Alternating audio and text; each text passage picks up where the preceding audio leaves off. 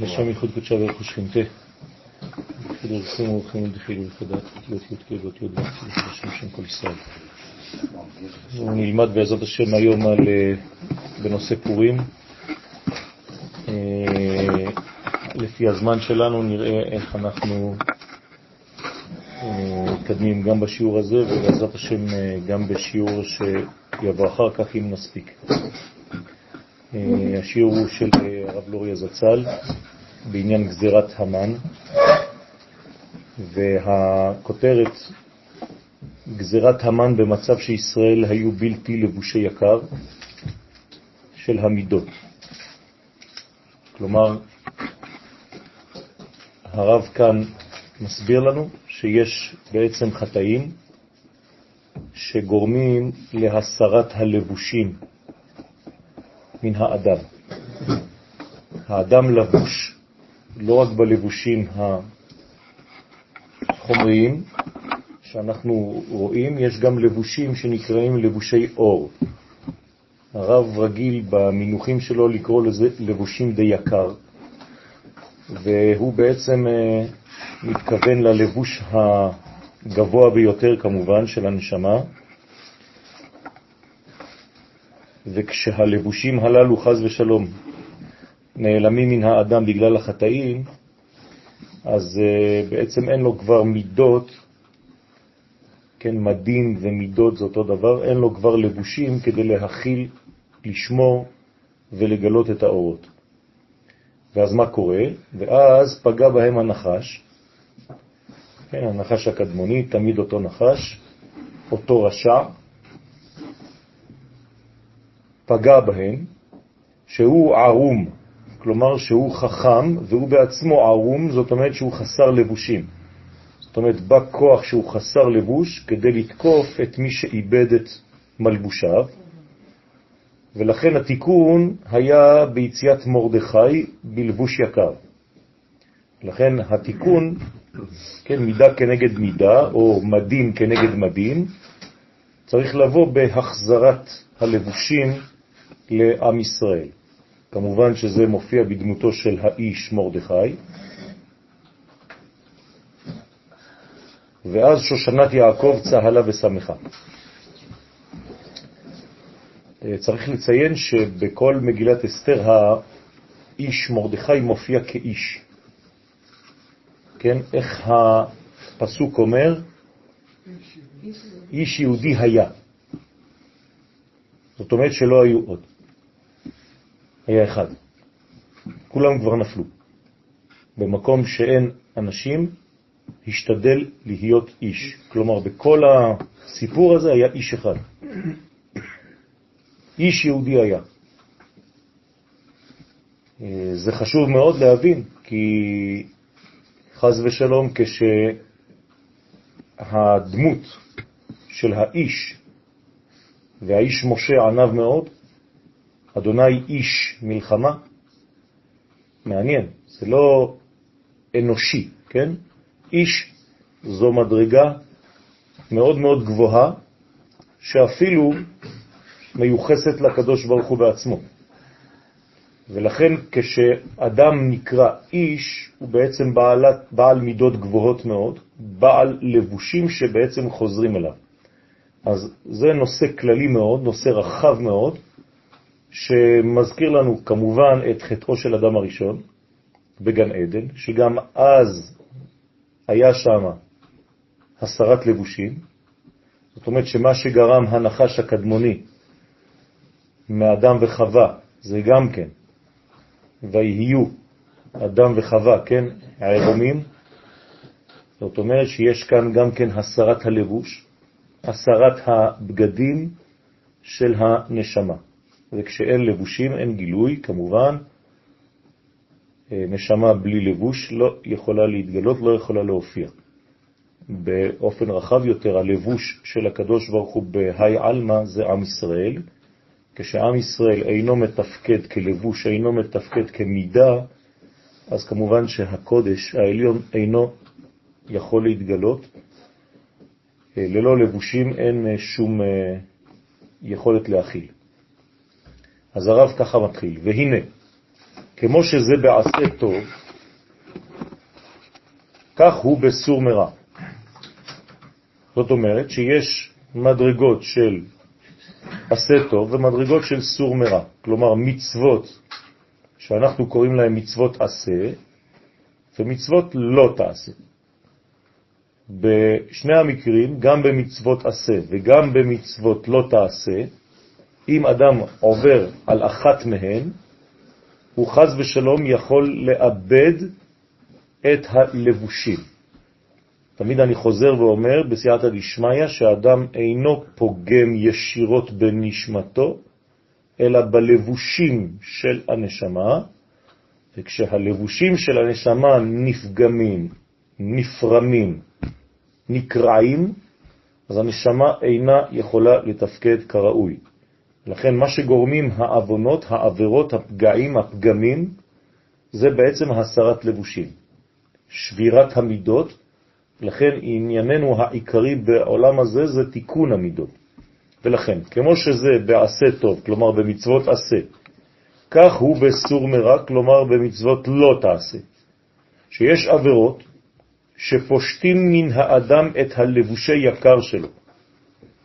זאת אומרת שיש עבירות כל כך חמורות שהן פוגמות בלבושים הגבוהים ביותר, לבושי יקר, הלבושים של אור, כן, סביב הנשמה, שאמורים להיות הלבוש לנשמה. והוא לבוש, האדם אז מה קורה לו? ברגע שהוא מאבד את לבושי היקר, אז הוא לבוש בלבוש כותנות העור. הוא מקבל במקום הלבושים הראשונים, העיקריים, לבוש אחר. הבעיה זה שהוא מקבל במקום אור לבושים של עור, משחה דחיביה, שבאים אותם לבושים מכוחו של הנחש. זאת אומרת שגם הנחש יש לו עור, אבל העור שלו כל כך גס, כל כך עבה, מלא קסקסים, שבעצם זה הופך להיות מין מסך מסתיר על אור הנשמה, במקום להיות מסך שדרכו מתגלה, כן, הנשמה. זאת אומרת שיש בעיה בסוג הלבוש שהאדם לבוש בו. או שהאדם לבוש בלבוש שמאפשר לו לתפקד, או שחז ושלום הלבוש הופך להיות לבוש כל כך עבה, שהעוביות הזאת מונעת מגילוי האור האלוהי דרך נשמת האדם בחייו. זאת אומרת שהוא לא יכול לתפקד ולא יכול לחיות את החיים שלו לפי זהותו האמיתית, כיוון שהיא נעלמת ממנו אותה זהות. ולמה היא נעלמת? בגלל שהלבושים יותר מדי עבים. למה הדבר דומה? לאדם שלבוש בבגדים יותר מדי עבים וקשים, שלא מאפשרים לו לזוז. ולכן כשאדם לבוש בלבוש שאינו מתאים לו, אז הביצוע בעצם בסופו של דבר זה פוגע בכל הגילוי החיצוני. ולכן זה נקרא משחא דחידיה, אותו אור שהנחש הלביש כשהוא בא על חווה והטיל בה את הזוהמה. הבעיה אז לא היה רק הלבוש, כאילו, הגילוי של הלבוש הוא גם דרך, העיניים. ותיפקחנה עיני... ותיפקחנה. נו. כאילו... זה לבוש. גם זה לבוש. גם זה לבוש. ודאי. אנחנו לא מדברים על לבושים כאלה. הלבושים שלנו זה גם החושים שלנו. גם לבושים. זה כלים. אבל דווקא זה חיובי, עכשיו הוא רואה. לא, הוא רואה בקומה שהיא עץ הדעת טוב ורע. הוא לא רואה, הוא כבר עיוור. כן, אותיות עור זה אותיות עיוור, יש כאן עיוורון. במקום לראות את הקומה העליונה של המציאות, הוא רואה את מה שכולם רואים. כן, זה נקרא ותיפקחנה, כן, עיניהם. זאת אומרת שהם רואים בקומה תחתונה של המציאות. כשאתה רוצה לחזור, דרך אגב, לראייה הפנימית, מה אתה עושה? אתה עוצם את העיניים. זאת אומרת שיש כאן ביטוי ממשי, מוחשי, אינטואיטיבי אפילו, הייתי אומר, של חזרה למהות הפנימית, שתפסיקו לשקר לי. הנה, אתה אומר לעיניים שלך, תפסיקו לשקר לי. עובדה, אתה עוצם אותם, כשאני אומר לך להתרכז. זאת אומרת שאתה מבין בתת מודע שמה שאתה רואה בחיצוניות זה רק חלק מהמציאות וזאת לא האמת. ולכן זה לא יכול לתפקד בצורה נכונה. לכן, ברגע שיש אור משחא דחידיא, אנחנו בשורה הרביעית, ולא שייך בו עניין הדבקות. כלומר, מה הוא מאבד? את הדבקות. כמובן, את הדבקות עם הבורא, את הדבקות עם החלק הפנימי, את הדבקות עם הערכים השמימיים שיש בו, שאמורים להתגלות דרכו. זאת אומרת שהאדם כבר לא מתפקד כמגלה, כמספר תהילת השם בעולם. כמובן שמדובר על עם ישראל, כן? אצל אומות העולם אין שינוי בעצם. הנפילה של אדם הראשון הולידה את אה, הוויית אומות העולם. 70. 70 לשון, 70 עמים, 70 אומות. זה בא מהנפילה של אדם הראשון, מהאלף, כן, לעין. עין זה 70. אז זה אותיות עור. בהתחלה זה א', זה ישראל, זה אחד, וזה אותיות אור. כלומר, מה שהיה אמור להיות זה רק אור. בסוף זה נפל לעור. כלומר, הפער בין שני אלה זה בעצם מ-1 ל-70. זאת הבעיה. ולכן אנחנו צריכים עכשיו לתקן שהאחד מגלה ל-70 אומות העולם. זה גאולת עולם. זה לא רק גאולה של עם ישראל לבדו. בסדר? זאת גאולה שכבר התחלנו אותה במצרים, אבל לא מסתיימת רק כשאומות העולם, גם הן, מגיעות אל הגאולה. אומות העולם זה תוצאה של חטא? בוודאי. התוצאה של החטא זה נפילה של, למדרגה של אומות, כלומר למדרגה של חיצוניות. אומות העולם פירושו חיצוניות. זה כמו הקליפה החיצונית של, האח, של האחדות. כלומר, עם ישראל לא יכול לגלות את האחדות בגלל שהלבוש יותר מדי גס. אז כשאנחנו בעצם מתקנים את הלבושים, אז אנחנו יכולים לגלות את האחד. אומרים שהתורה מתחילה בראשית. כן. השתיים מתחיל לפני החטא. השתיים מתחיל לפני החטא. זה לא שהוא מתחיל לפני החטא, זה פשוט מאוד, זה המציאות שלנו. כל המציאות שלנו זה מציאות של בריאה.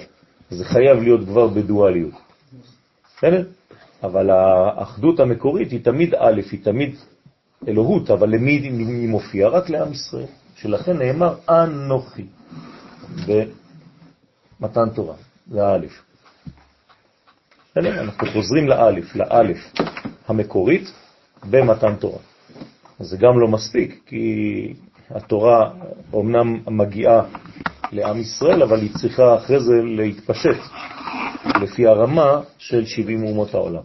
לכן משה מתרגם את התורה ב-70 לשון. כן, זה הסוד. וזה אה, עדיין לא הסתיים, כי אין קבלה, אין הבנה של הדבר הזה. אבל זה תהליך ארוך, שבעצם מתמשך במשך כל שנות קיומו של עולם, ששת אלפים שנה. לכן אנחנו, חז ושלום, האדם או כל מי שפגם בלבושים שלו, בעצם פגם בדבר אחד, בדבקות.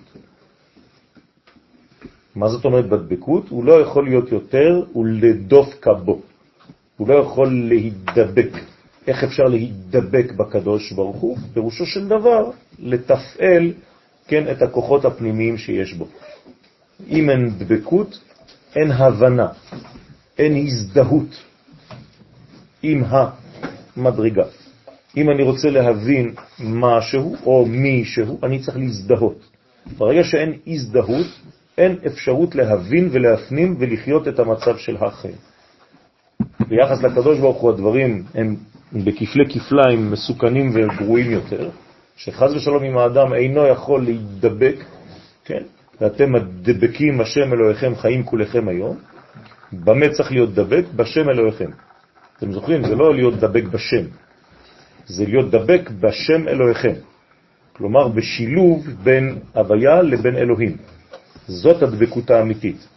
אז אנשים שככה מתרגמים אה, מבחינה תורנית פשוטה, כן, להיות בקין בשם. זה לא מה שכתוב. כן? ואתם מדבקים במי? בשם אלוהים. הוויה אלוהים, זאת האמת. כלומר, להפוך את ההוויה לאלוהים, או לגלות את ההוויה באלוהים, בטבע, בלבושים. מי שלא עושה את זה, הוא לא יכול להיות בדבקות. בשביל צריך להוריד את השליטה. זה לא רק להוריד את השליטה, זה לחזור בעצם לניהול האמיתי של התוכן הפנימי את החלק החיצוני שלנו. בסדר? כי אם אתה מאבד באופן טוטלי את השליטה, אתה לא חי כבר בעולם הזה. אז צריך לחיות בעולם הזה בצורה נכונה. זה המצב שאנחנו נמצאים בפורים. בגלל זה לכן זה רק יום אחד. אי אפשר לעשות את זה בצורה אה, מתמשכת, כי זאת סכנה. לא כל יום פורים, כן? ולכן צריך להיזהר מאוד מפורים. פורים זו מדרגה מאוד מאוד עליונה, אבל היא יכולה להיות רק חד פעמית. היא יכולה להיות בסוג של טעימה. היא חייבת להיות בסוג של חוויה ספונטנית, כן, שאינה מתמשכת לאורך, לאורך זמן. היא רק בעצם טעימה מעץ החיים כדי לחזור לעץ הדעת טוב ורע. בסדר? ולטפל בו. זה כמו יום הכיפורים. כן, זה אותו דבר. כן, זו חייבה, חוויה. רק שההבדל ביניהם הוא בעצם הבדל פשוט. ביום הכיפורים אנחנו בעצם מנטרלים את החומר כדי להבליט את הרוח, ובפורים אנחנו חונקים את הרוח כדי להבליט את החומר. וכאילו זה בעצם ניגוד, אבל זה לא נכון. צריך להגיע למצב שיום הכיפורים ופורים מתחתנים. ואז יש לך בעצם עלייה מאוד מאוד גבוהה, כמו ביום הכיפורים, דרך אכילה ושתייה ותענוג גופני כמו בפורים. אז זה בעצם השילוב המנצח של אחרית הימים. על כל פנים, וכדי לתקן, כן, יש כמה טעויות בכתב, כי הרב אף פעם לא עשה לא הגאות ולא כלום, אה, אבל אה, ברוך השם אפשר, אפשר לראות את, ה, את הבעיות הקטנות, זה לא, לא משמעותי, וכדי לתקן זה צריך רק תשובת התאה, תשימו לב, בשביל לתקן לבושים צריך תשובה תחתונה. מה זאת אומרת תשובת התאה? אפילו תשובה מיראה. תשובה עליונה היא תשובה מאהבה. זאת אומרת שהלבושים, בגלל שהם חלק חיצוני, אז מה שמתקן את הלבושים זו דווקא תשובה תחתונה, תשובה מיראה. יראה פירושו מלכות, אותה קומה, קומת הלבושים, וזה מה שצריך בעצם לתקן. מבחינה חיצונית אסור לאדם להתלבש עם בגד, כן, שהוא מלא חורים, כמו שיש באופנה. כן, בגד עם חורים צריך מיד להחליף אותו, לפי תורת הקבלה, אפילו חור קטן. אי אפשר ללבוש בגד עם חורים, אלא אם כן מתקנים אותו, אבל זה לא טוב. כי כוחות הקליפה בעצם חודרות, חודרים דרך אותם חורים וחז ושלום פוגעים בנפש. לכן רק תשובת התאה לתקן את האדם עצמו, ועיין מה שכתב האריזל, בכוונות מלביש ערומים. זאת הכוונה בבוקר שאנחנו מברכים, ברוך אתה השם אלוהינו מלך העולם, מלביש ערומים. תשימו לב מי מלביש, מי מלביש? לא הקדוש ברוך הוא. השם אלוהינו, עוד פעם, לא להפוך סתם את הדברים. בסדר? זה הוויה אלוהים. אם אין הוויה אלוהים, אין שום דבר. אז אפשר ליפול בקלות, כן, למושג הכללי, הקדוש ברוך כן. זה, זה לא אומר כלום. אנחנו לא לומדים פה דברים סתם, אנחנו לומדים פה דברים שהם חשובים מאוד, צריך לדייק כל הזמן. אם אתה לא מבין שרק הוויה אלוהים הוא זה שעושה לבושים בגלל שהוא גורם להוויה להיות באלוהים, אז לא אמרת כלום. כן, אנחנו יודעים שזה הקדוש ברוך הוא, זה, אנחנו לא מדברים על דתיות פה. בסדר? לכן האריזל אומר לנו בכוונת מלביש ערומים, כן, ובכוונה אחרת של הנותן ליעף כוח, יעף. כן, כן, זה אותיות אה, עייף בצורה שונה, למדנו את זה כבר כשלמדנו בהלכות, אה, בהלכות בבוקר. בברכות השחר, כשלמדנו תורת רבי נתן. ברוך אתה אדוני אלוהינו מלך העולם שהכל נהיה דברו. לכן כל זה בעצם הולך על אותו עיקרון שהשילוב בין, בין השמות של הוויה אלוהות הוא זה שנותן לנו בעצם כוחות, הוא זה שנותן לנו לבושים, הוא זה שמלביש אותנו וכו'. אבל כל זה בעבירות שבעצם הן יחסית עבירות פשוטות. אומר הרב פה, אבל יש עבירות חמורות. שמה? שגורם לאלה התפשטות מהלבושים, שזה לא רק אצל האדם, אלא חז ושלום זה גורם בעולמות העליונים התפשטות של הלבושים. זאת אומרת שמי שמאבד את הלבוש הוא לא האדם עצמו בלבד, אלא שזה כל כך חמור, העבירה, שבעצם ההתפשטות עלתה עד למעלה. כלומר, גם בקומות הפנימיים של המציאות, כן, יש הסרת לבושים. זאת אומרת שהאדם בעצם השפיע בחטאו, בפגם שלו, על קומות מאוד מאוד פנימיות במציאות. כשאני אומר למעלה, אני כמובן אומר פנימיות העולמות. זאת אומרת שגם שם בפנימיות העולמות יש לבושים, וצריך להיזהר מאותה התפשטות. כשאין לבושים, שוב פעם, אין גילוי, ולכן זה גורם לחז ושלום התפשטות מהלבושים למעלה. כמו שאמרו חז"ל, שעל ידי חטאי הדורות עלתה שכינה עד הרקיע השביעי. למה השכינה עולה? מה זאת אומרת שהיא עולה? היא לא יכולה להתלבש, אין לבושים, אז היא לא יכולה להתגלות. אז כל פעם היא מתרחקת לעולם שכן נשאר בו לבוש. זאת אומרת, עבד הלבוש מהקומה הראשונה, אז השכינה עולה לקומה של שמיים מספר 2, ומספר 3, ורקיע שלישי, ורביעי, וחמישי, ושישי, עד שהיא מגיעה לרקיע השביעי, שזה הלבוש האחרון שנשאר לה. היא לא יכולה להתגלות כאן. שזה עניין התפשטות אור אינסוף מן המלבושים. כן, מלבוש זה בגמטריה חשמל, זה בעצם הבניין של, שמגלה, שמאפשר לגלות. יש עולם, דרך אגב, שנקרא עולם המלבוש. אבל זה כבר עניין אחר.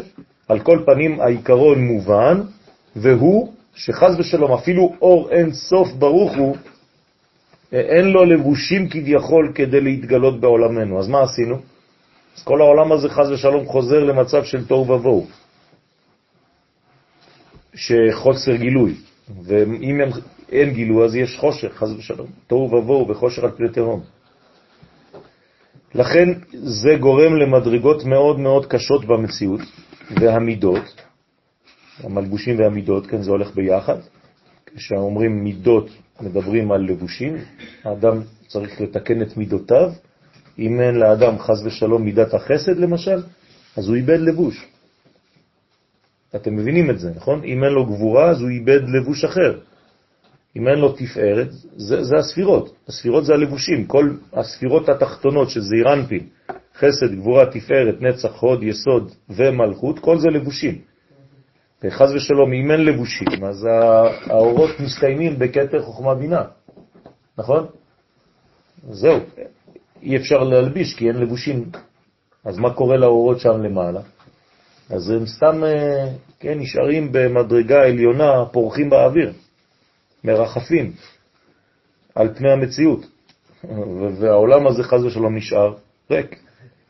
מן האורות הללו, למרות שהם קיימים, אבל הם לא יכולים להתגלות. אז כל מה שמשנה מציאות כאן זה רק לבושים. בסדר?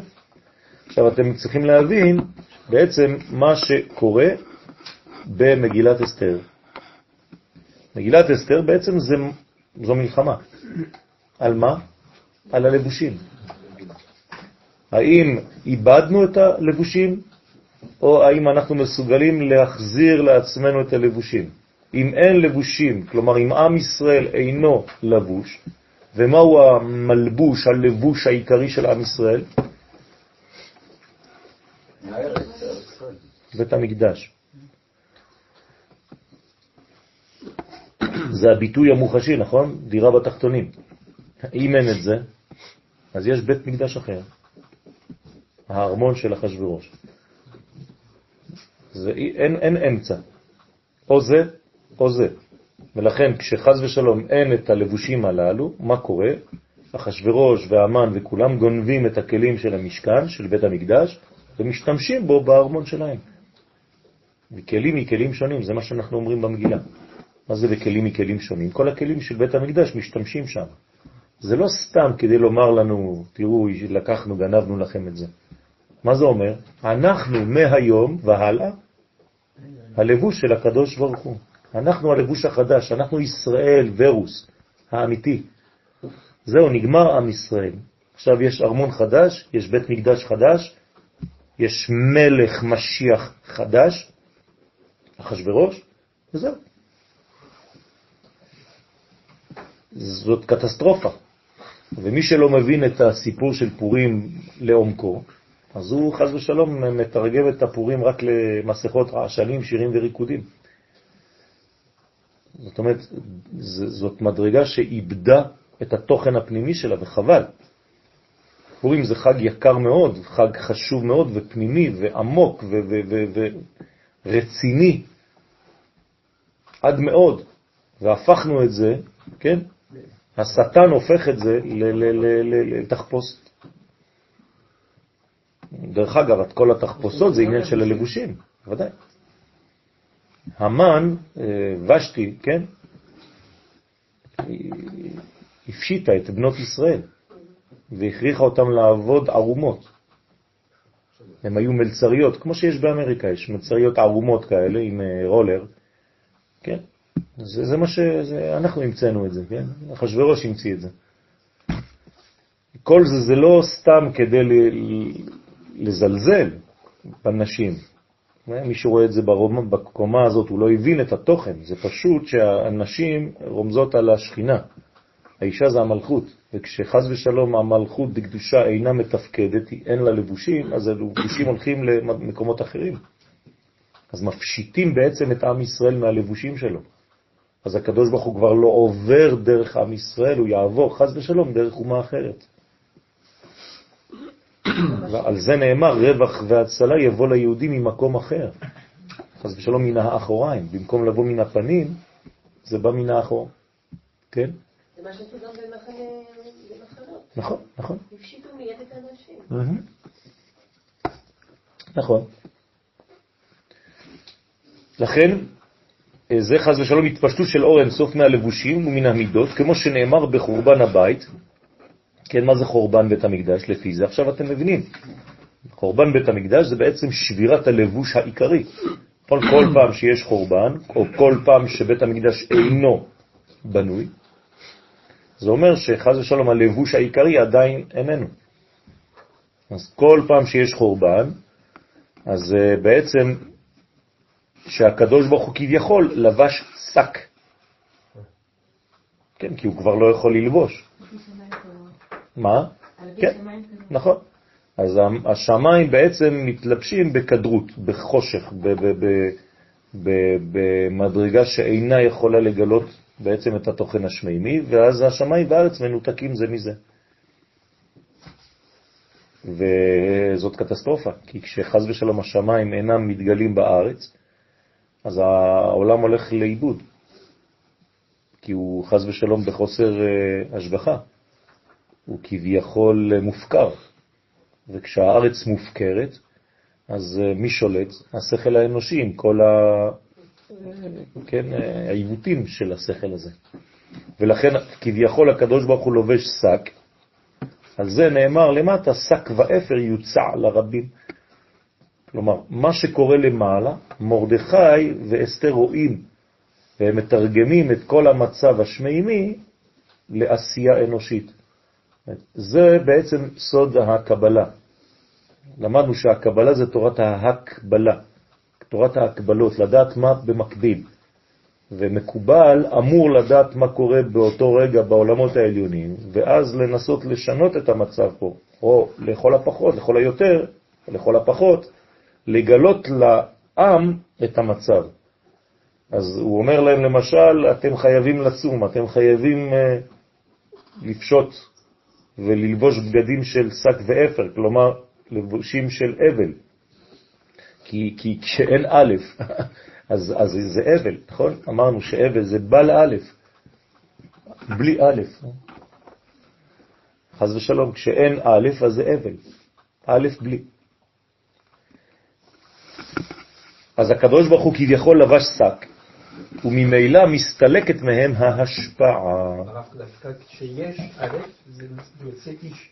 א' יש. כן, כן, נכון, זה בדיוק העניין. זאת אומרת, או שאין א' או שיש א', ולכן מרדכי הוא התיקון. בסדר?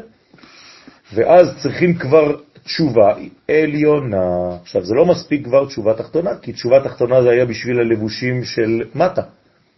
אבל פה מי שאיבד את הלבושים כביכול זה הקדוש ברוך הוא.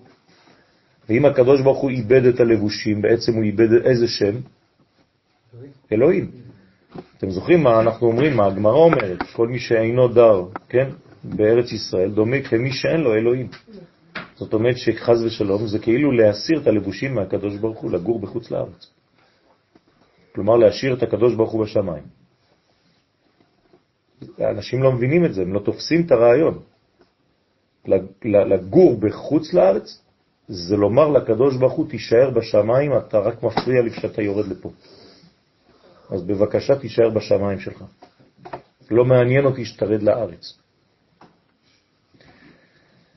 לך תגיד את זה בצורה כל כך קשה וכל כך בוטה, כן? יזרקו אותך. זה מה שקורה ברוב הזמנים, שאנשים לא מסוגלים להכיל אמת כל כך אה, ישירה וכל כך אה, פרונטלית. אה, כי אתה כאילו סותר את כל מה שהם עשו עד היום. הם בשקט, יש להם קהילה, כל יום שישי, חוויה, אווירה. אתה בא כמו איזה פרח, שובר הכל והולך. כן, זה לא פשוט. אז זה שתי שיטות, או שאתה מלטף או שאתה שובר. אני גדלתי בשיטה של השבירה. אה, לא עשיתי בכוונה, אולי עם, ה, עם הגיל אני קצת מתרכך, אבל אה, שברתי כמה קהילות כאלה. אז אה, זה לא חז ושלום מרוע הלב, אלא מדאגה פנימית, כן? לשקר הזה, שהוא בלתי נסבל. שמשקרים לאומה שלנו ומשקרים לאנשים הפשוטים, מסכנים, הם לא יודעים. אלוקים זה כינוי לכל הכינויים שיוצאים ממנו? לא, אלוהים. הרגל מילדות. כן. זה לא? מה? אלוהים זה, כן, זה לבוש.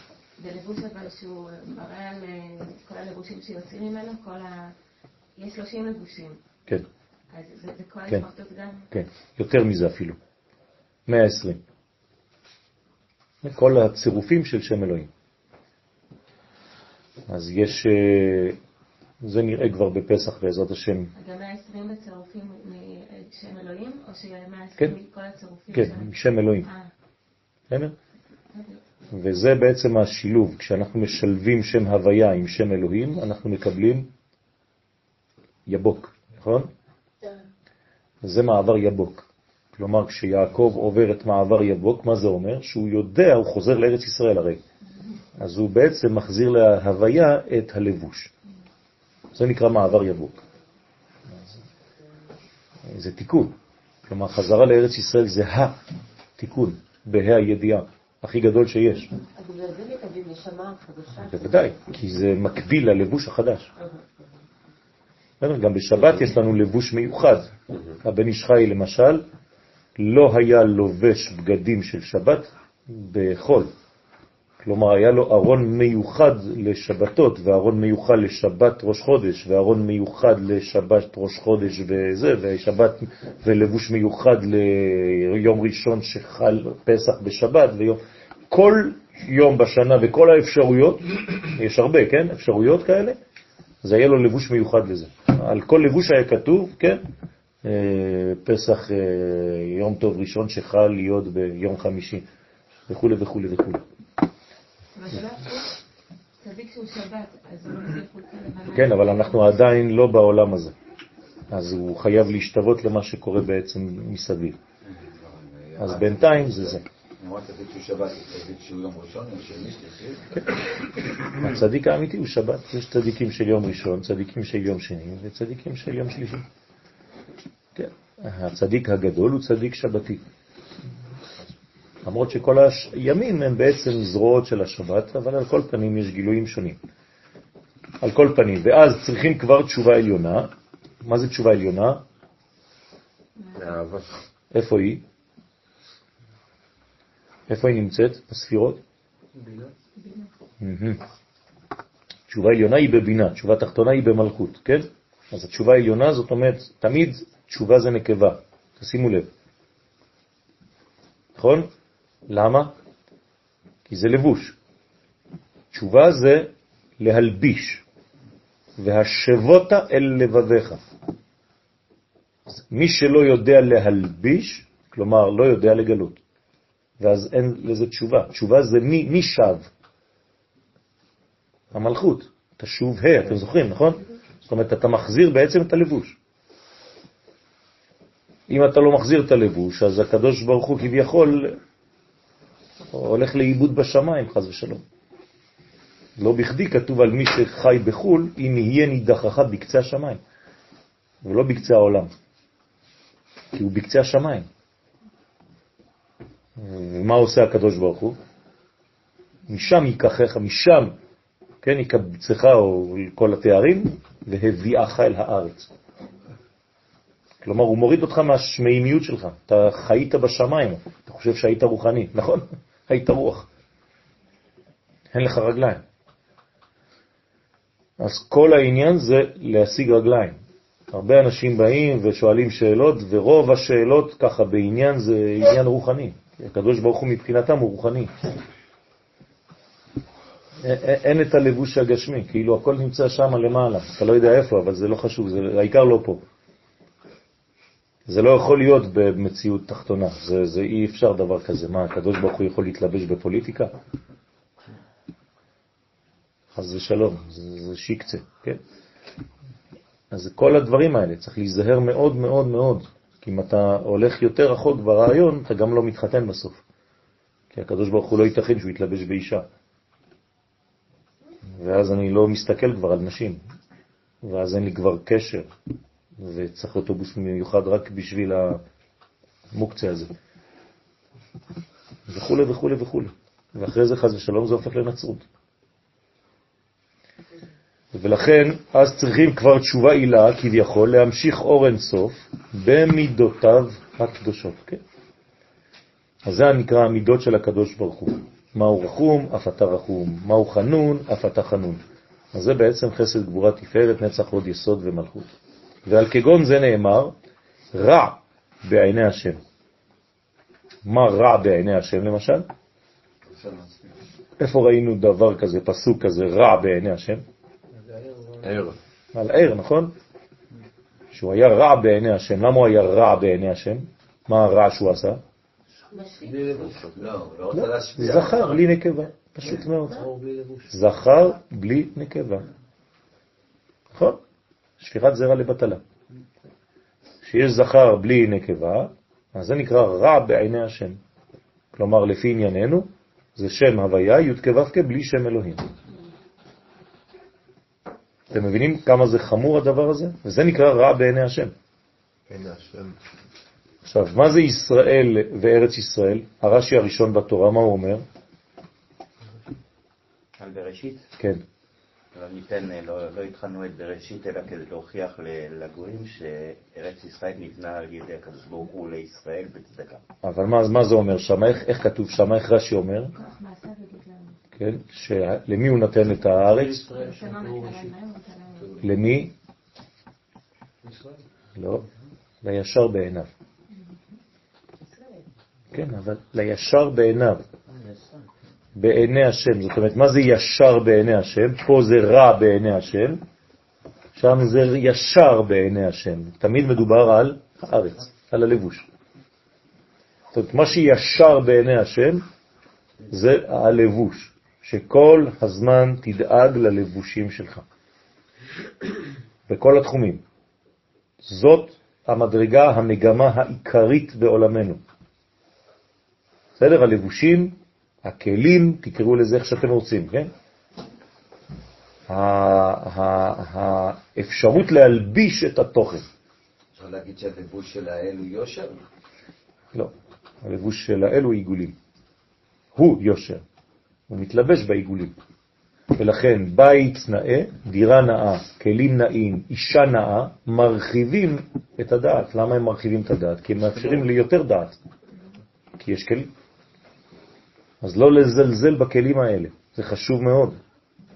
תמיד תקנה כלי גדול, כלי טוב, בסדר? ויפה. ועל כגון זה נאמר רע בעיני השם, שגם כביכול לעילה מתעורר בחינת העלם והסתר על ידי שאין לבושים של המידות. אז תשימו לב איך הרב פה מתקיף, כן, את הנושא, מאיפה הוא בא. הוא הולך לתוכן הפנימי של פורים, זה לא סתם. ברגע שיש אור ויש כלי, יש זכר ויש נקבה, מה קורה? יש פריה וריביה, זה נקרא פורים. פורים זה ראשי תיבות פרו ורבו. כלומר, אם אין את זה, אין כלום. כן. מתי נולד משה רבנו? זין באדר. אז מה קרה בפורים? זה הברית מילה שלו. זאת אומרת, פורים זה יום הברית של משה רבנו, זה לא סתם. מה עושים בברית? מגלים, מורידים לבוש לא נכון, שנקרא אורלה, ונותנים לבוש נכון, שנקרא עטרה. בסדר? אז מי שלא יודע להסיר את, את האורלה לא יכול לגלות. עכשיו, איך מסירים אורלה לפני פורים? מלחמת עמלק. בסדר? מי שלא נלחם נגד עמלק לפני פורים, אז הוא סתם נכנס ל, ליום של שתייה. אז מה, הוא יכול לשתות גם בפאב כל ערב. זה לא העניין, רבותיי. זה, זה, זה דבר חשוב מאוד. זה רציני ביותר. ולכן צריך לדאוג לדבר הזה. ובזה מבואר חטא העגל. הנה אותו סיפור. מה זה חטא העגל? אתם זוכרים מה אמרנו בשבת, נכון? בשיעור? הפרדה בין שכל לבין דמיון, נכון? בין שכל לדמיון, בין תורתו של משה לבין תורתו של אהרון. כן, ולכן הנביא האחרון, מה הוא אומר? מלאכי, זכרו, תורת משה עבדי. אסור לשכוח את תורת משה, כלומר את התורה האידיאלית, שזקוקה למה? ללבוש. ולכן, מה נאמר על משה ואהרון? מה הקדוש ברוך הוא אומר למשה? הוא יהיה לך לפה, ואתה תהיה לו לאלוהים. מעניין. אז למה לאלוהים? הרי זה סותר את מה שאמרנו. הוא צריך להיות אלוהים בשבילך, נכון? אתה הוויה.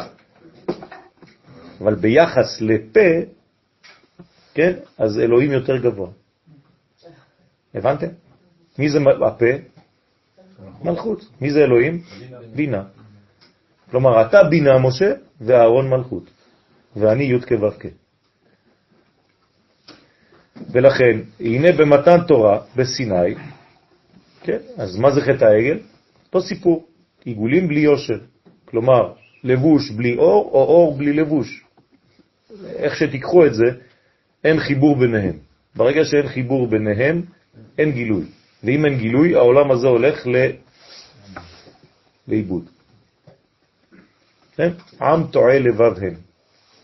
לא ידעו את הדרך, לא ידעו דרכי, דרך י'. אז הם, הם מסתובבים בעיגולים. מה יש לעשות במדבר 40 שנה? כמה קילומטרים יש כבר במדבר הזה? 40 שנים להיות בסיבובים עיגוליים, מעגליים, אין דרך, אין כיוון.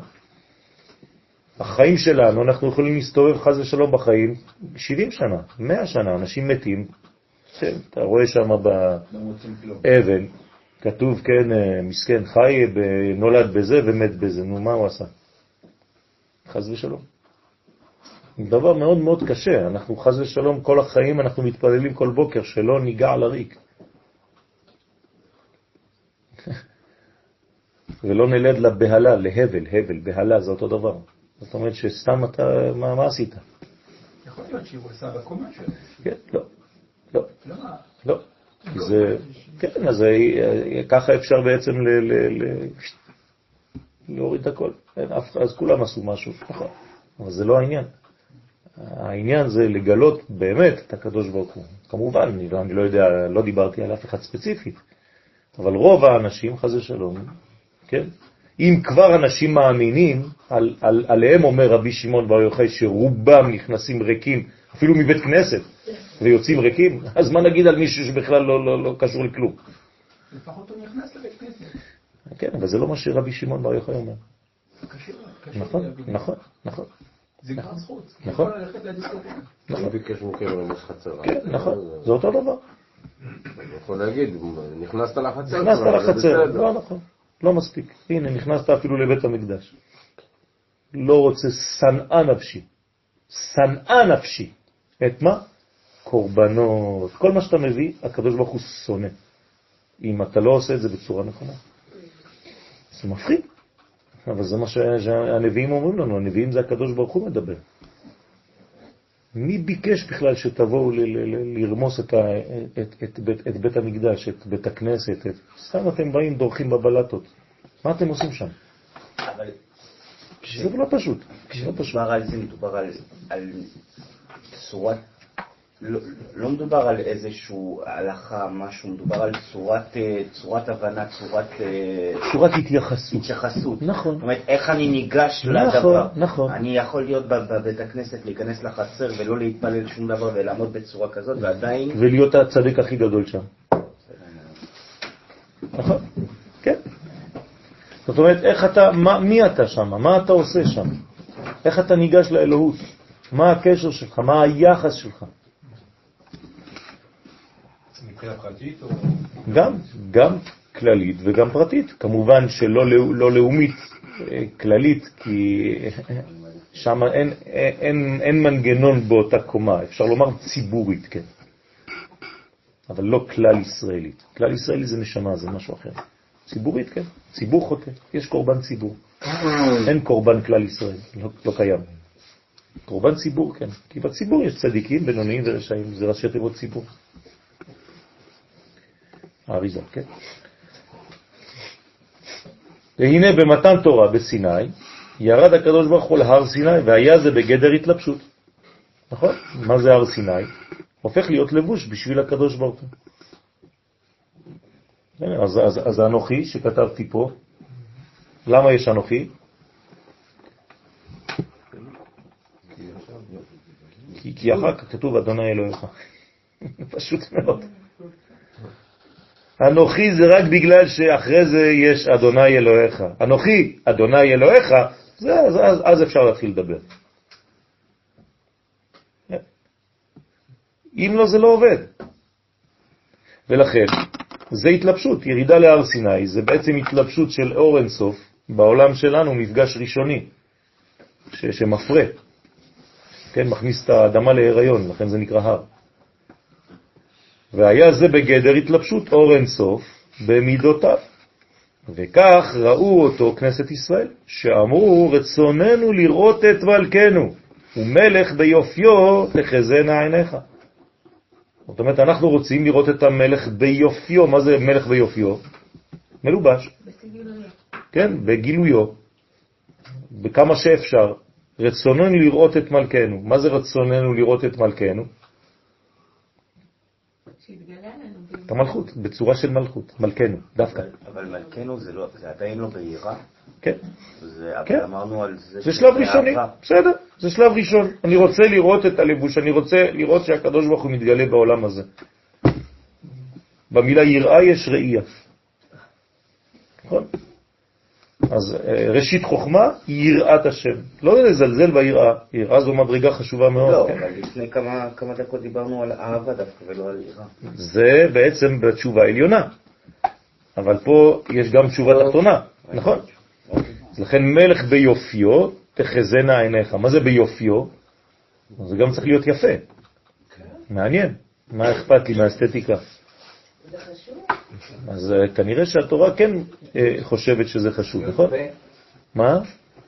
יופיו, מה אתה מנסה לחפש? אה, כן. בסדר, חפש לנו איזה משהו נחמד. בסדר? אז זה ביופיו, בסדר? רצוננו לראות זה גם. נכון. רצוננו לראות, זה בעצם שילוב בין הרצון לבין הראייה. אבל ישראל עדיין היו בלתי לבושי יקר, כדברי הרמק.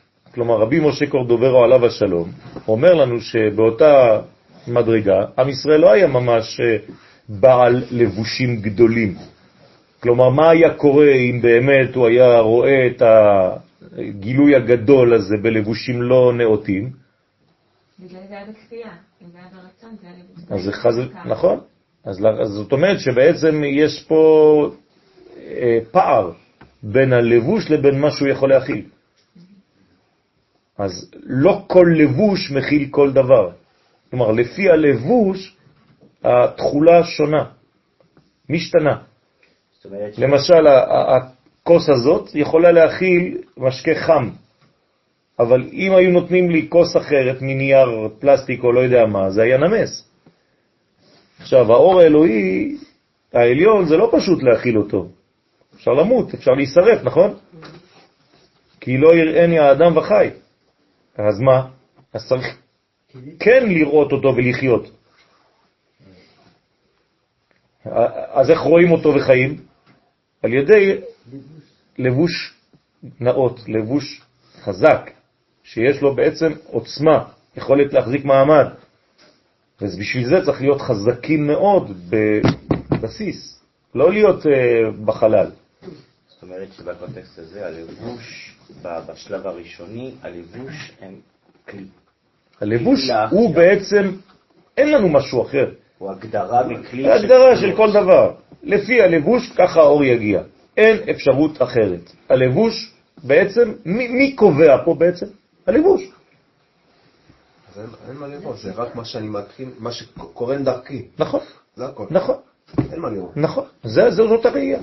מה, מה אפשר לראות? אפשר לראות את הקדוש ברוך הוא? לא, בדיוק. יפה. אז אפשר לראות את הקדוש ברוך הוא רק דרך הלבוש. מי זה הלבוש? עם ישראל.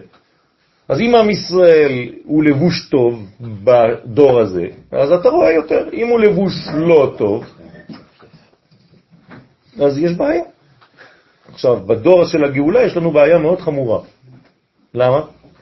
כי אומר הזוהר שהלבוש יהיה לא יפה, והתוך יהיה טוב. אז לך עכשיו, כן? אתה תסתכל בחיצוניות, כן. ואתה תגיד, רגע, אבל זה, זה אמרנו, למדנו שהלבושים הם צריכים להיות זה, מה זה הלבוש הזה? ביש. כן? אבל הפנימיות טובה, איך זה עובד? בשביל זה צריך ללמוד פנימיות. זה בעצם כל מה שאנחנו מנסים ללמוד, איך לראות את דור הגאולה ואת הגאולה שמתממשת לעינינו, בלי לזרוק אותה כמו שעושים הרבה, ואומרים שהיא לא קיימת בגלל שהלבוש אכן לא יפה. יש את ההפטרה הזאת שרואים את המלאך שהוא לבוש בבגדי... בגדים צועים, כן, נכון. אז מחליפים לו את הבגדים. נכון. זה מה שאומרים דרך אגב למתים. לפני שקוברים מת, מי שעושה בחברה קדישה ורוחצים אותו, אז אומרים את הפסוקים האלה. הצעיף, כן? הצעיף הטהור על ראשו וכו', וככה מלבישים אותו, שמים לו צעיף על הראש, על המת. עוטפים אותו. אז לכן בלתי לבושי יקר, כדברי הרמק, אז אומנם נתינת הלוחות על האבנים, שזה מורה בחינת הנוקבה. כלומר, מה זה לוחות האבן שמשה מוריד אחר כך בשלב ב'? התלבשות. עכשיו, מה, מה הלבוש? הלוחות. ברגע שיש לך לוחות, ת- ת- תשנו את המילה לוחות לחלות. כלומר, עכשיו יש חלות. עכשיו אפשר לחול על. אז המילה לוחות זה בעצם חלות. כן, אתם מכירים משהו שדומה לזה? חול, ימות החול. מה זה ימות החול? זה החלות של השבת. מי שלא יודע להשתמש בימות החול כדי שהשבת תחול, הוא לא הבין כלום. אז במוצאי שבת מה אני צריך לעשות? לא לברוח מהשבת. יש, מוצ"ש, יש, ברחנו מהשבת. לא, תביא את השבת. כן?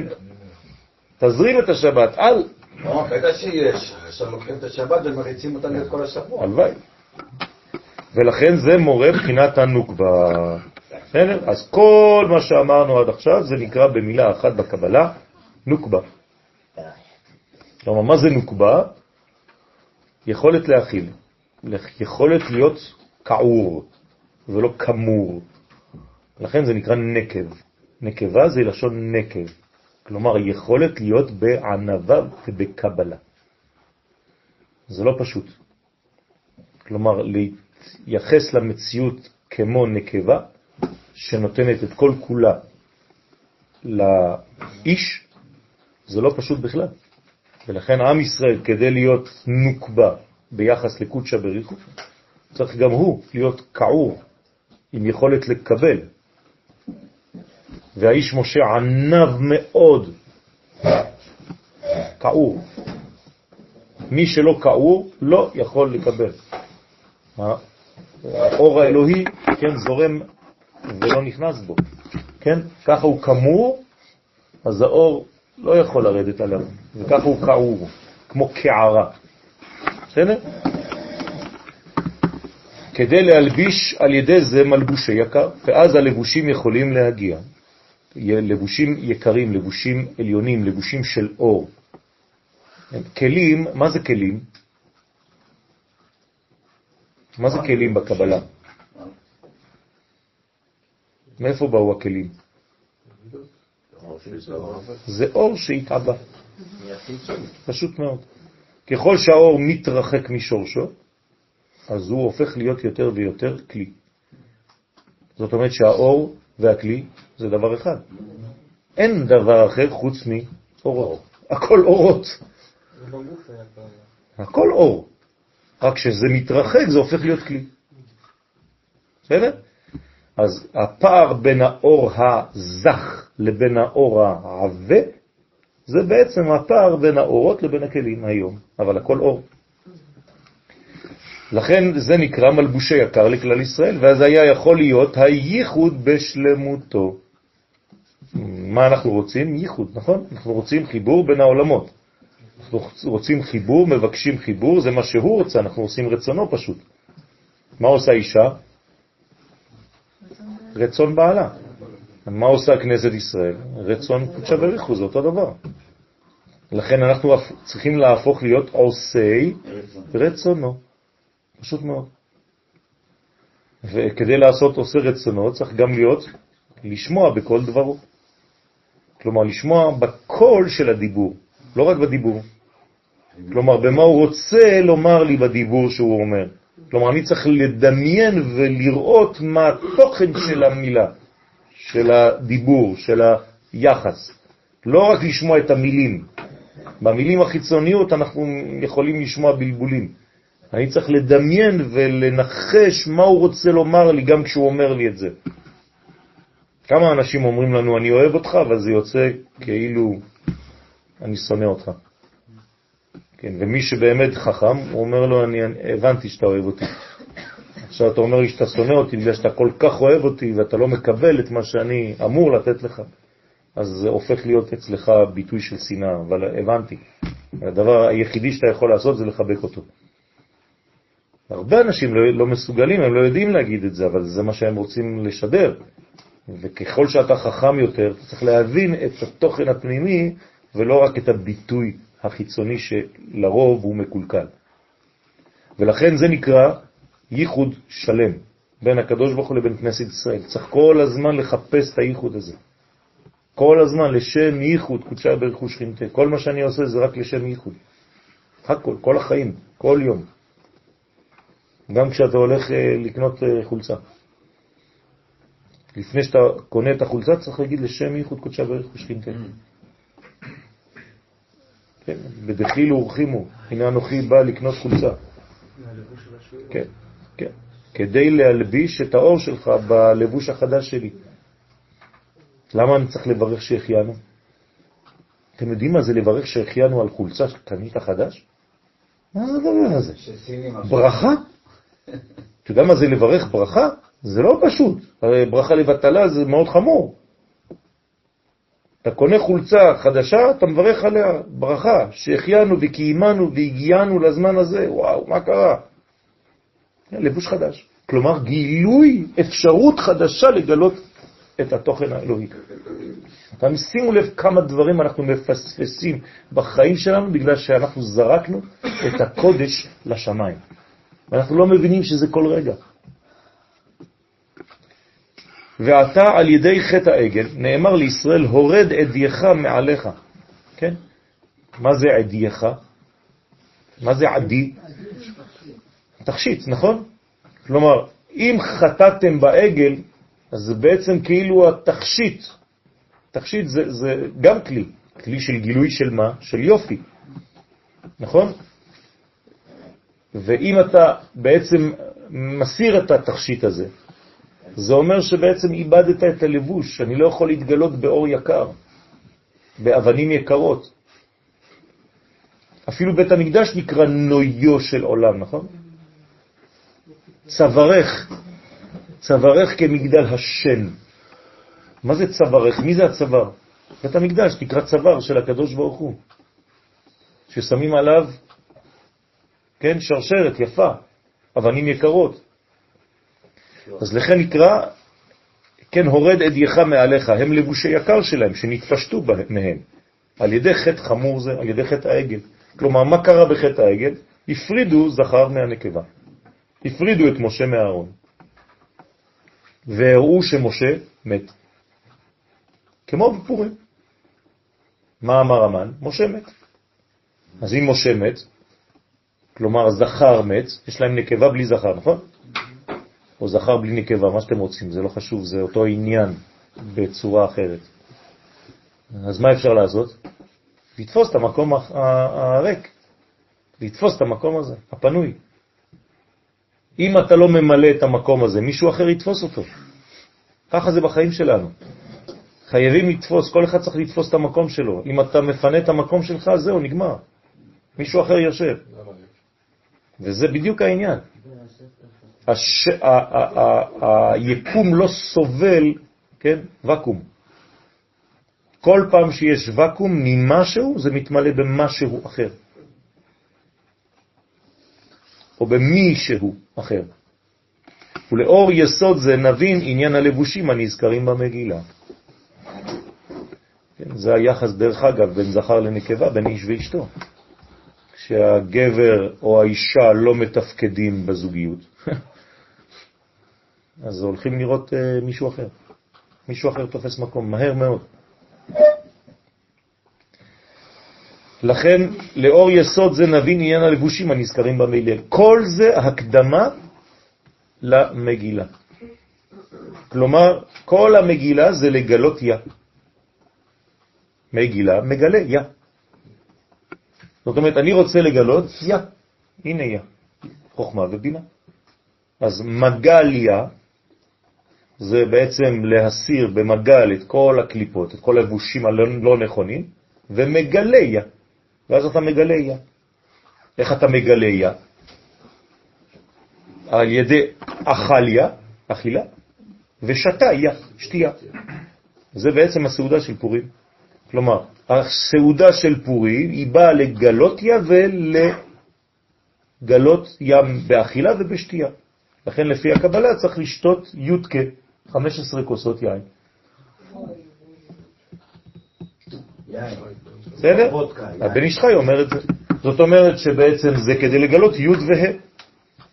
עכשיו, כמובן שזה לא נאמר על כל אדם, אלא רק על האנשים שיודעים שכשהם שותים, הם לא חז ושלום מאבדים את הקדושה. אדם שיודע שחז ושלום הוא הופך להיות uh, קרוב לעולם החזיר, אז עדיף שלא ישתה. זה, זה איסור. מה המידה של כוס? בסדר? 86. גימטריה. כן, כף ו' סמך. 86.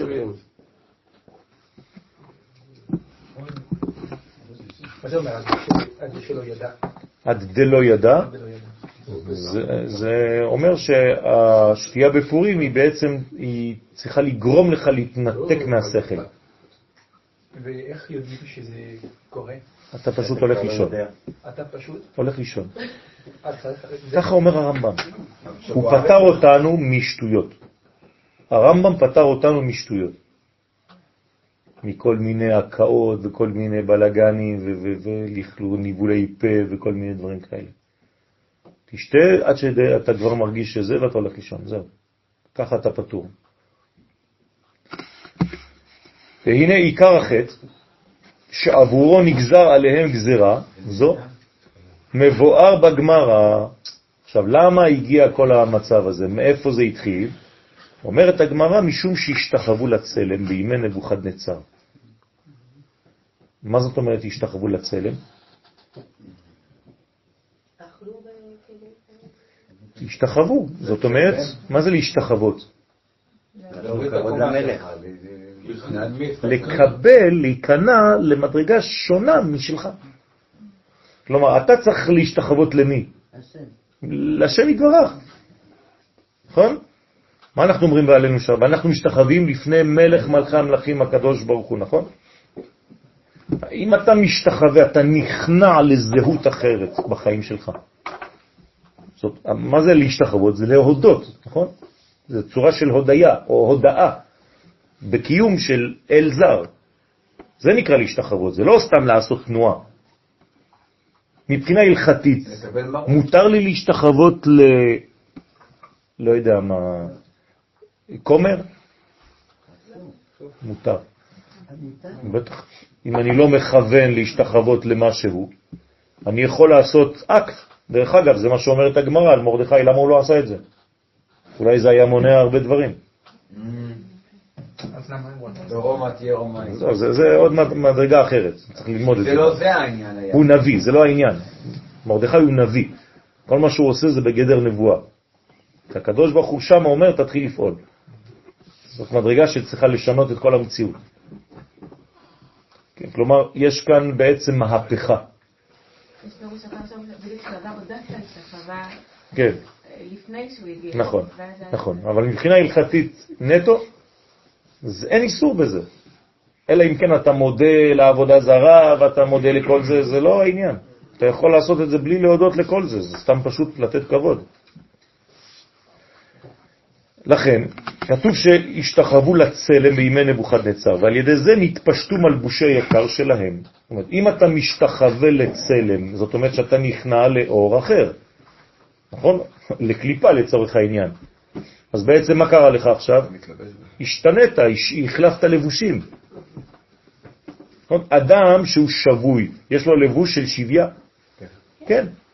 אז אותו דבר. ברגע שאתה שבוי לזהות אחרת, אתה תחת שליטתה של אותה זהות. ולכן בעצם פשטו ממך את הלבושים שלך, ועכשיו אתה לובש לבוש של אסיר. מה זה לבוש של אסיר? של אדם שהוא מקבל, הוא לא יכול לעשות אחרת. דרך אגב, אומרים, אסיר תודה.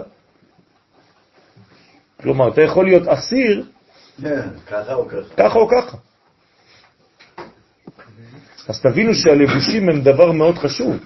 כלומר, ההופעה החיצונית שלי והגילוי שלי והדיבור שלי, צורת המחשבה שלי, צורת הראייה, השמיעה, כל החושים שלי בעצם מתפקדים או לקודש, או חז ושלום למקום שאני נמצא בו בגלות. אז יהודי גלותי, חס ושלום, יכול להיות עם לבושים של, אה, לא יודע מה, הכי, הכי... אתה מסתכל עליו, אתה אומר, וואי, איזה רב, כי ככה, ככה מזהים רב, כן? לצערנו. גם אם הוא רק אתמול הלך לקנות אה, דברים בחנות מסכן, פעם ראשונה ש... אתה לוקח אחד מ ZZ Top שם, מאמריקה, עם האופנועים הגדולים, אס אנג'לס כזה, אתה שם לו כובע והכל, הוא נכנס, כולם חושבים שהוא רב. בגלל הזקן, בגלל ה... כן, על זה נאמר, כן, תולה ארץ על גלימה. כן.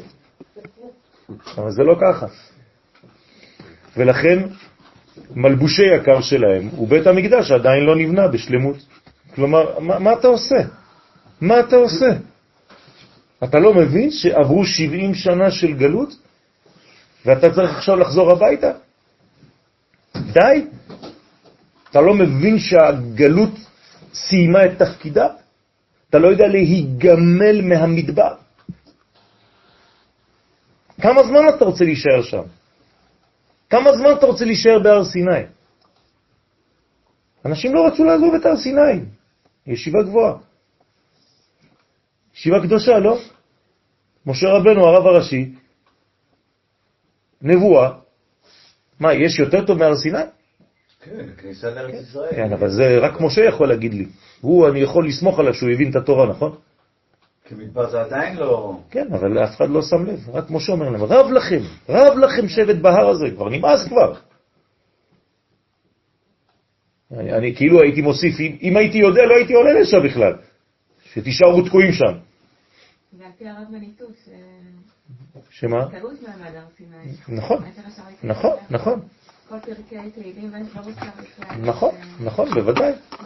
אה, תשאל אנשים למה יצאו ממצרים, כולם חושבים שזה הר סיני. איפה זה כתוב? כן, כן, נכון. וזה מה שבעצם, כשאתם לא יודעים, אז אתם תעבדון את האלוהים על ההר הזה.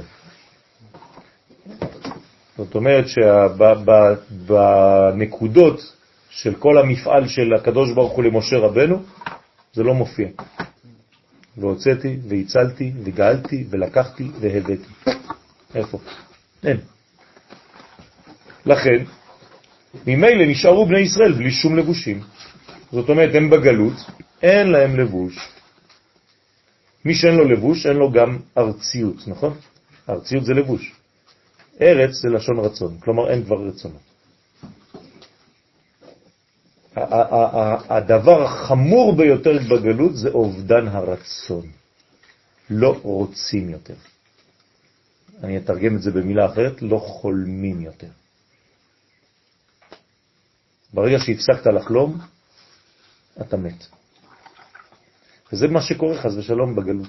הגלות כל כך אה, מכפישה, כל כך, כן, עושה את האדם לרדוד, שהוא כבר לא חולם על דברים גבוהים, הוא זהו, הוא בתוך בוץ, כן,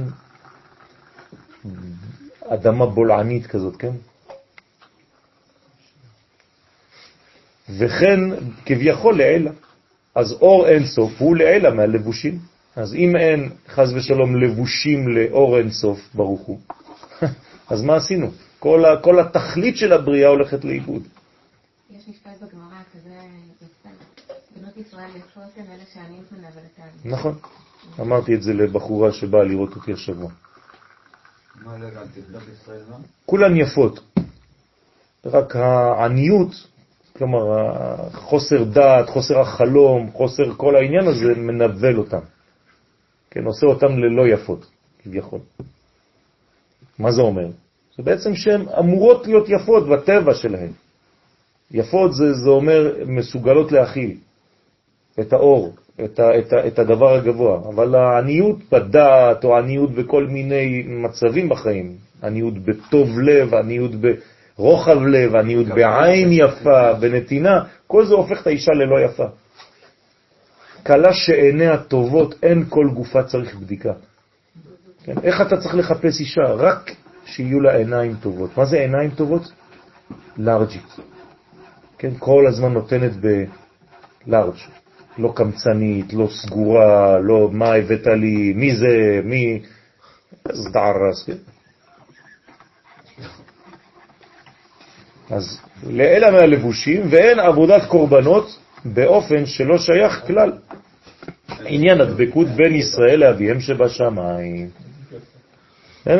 אז אה, אם חז ושלום אין לבושים, אז אור אין סוף לא יכול להתלבש חז ושלום, הוא כאילו לעלה מהלבושים, הוא פרש. כן?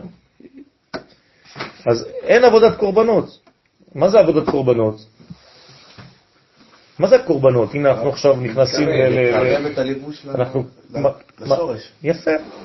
קורבנות זה בעצם לקרב את הלבושים, את החומר הכי הכי הכי בהמי אל, אל שורש החיים. זה מה שאני עושה בקורבן. מה אני עושה בעצם? אני מחבר בין העולמות. על זה אני מקריב קורבן, זה לא כדי להרוג חיה ולאכול אותה. אז למה אני צריך לעשות את זה? זה, זה צער בעלי חיים, נכון, כי העולם שלי ירד. אז היום אני חי על חשבון של מישהו אחר. האידאה, האידאה הגדולה מאוד זה להפסיק לאכול בשר, ובכלל להפסיק לאכול על חשבון של מישהו. סליחה, יש לי- זה לא פשוט בכלל. יש לי שאלה, סליחה. כן. אני מנסה להבין אולי משהו שאסור לנסות להבין, אבל אם, אם כל המציאות זה בורא עולם, בסופו של דבר, הכל אלוהי. מי אמר שהכל אלוהים? מה? מי אמר שהכל אלוהים? אז מה, אני צריך להשתחררות אליך? לא, אתה צריך לכבד אותי. יפה, אבל זה, אבל זה לא, אתה לא אלוה, אתה לא הקדוש ברוך לא, הוא. ברור, אני לא. האלוהות מתגלה בכל מקום, אבל לא הכל אלוהי. זהירות, זה לא אותו דבר.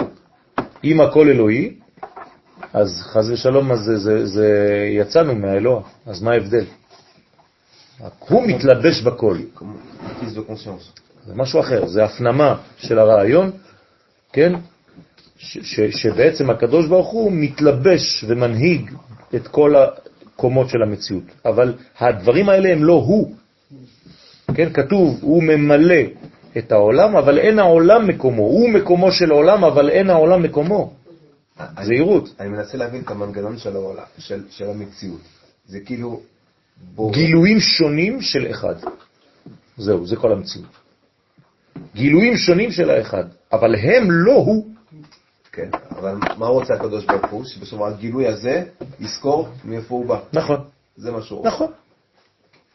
זאת אומרת שכל גילוי הוא... כל מדרגה תגלה את השורש שלה, שהיא בעצם באה מהאלוהות, שהאלוהות מחיה אותה. אבל זה אומר שגם אפילו הלבוש הכי מכוער, נכון. אם הוא נזכר מאיפה הוא בא, נכון. אז זהו, נכון, הוא גילה. נכון. אם הוא נזכר הוא מתייפר. זה מה שאנחנו עושים. אנחנו רוצים שהקדוש ברוך הוא יגיע לאן, וידעו מצרים. כי אני השם. הלבוש הוא מכוער כי הוא שכח מאיפה הוא בסדר. זה העניין. מה מנבל טעם? מה על מנבא? ישראל? השכחה. השכחה. ברגע שהוא נזכר, הוא כבר לא מנוול. נכון. הוא הוא כבר מאבד את הכיעור שלו. נכון.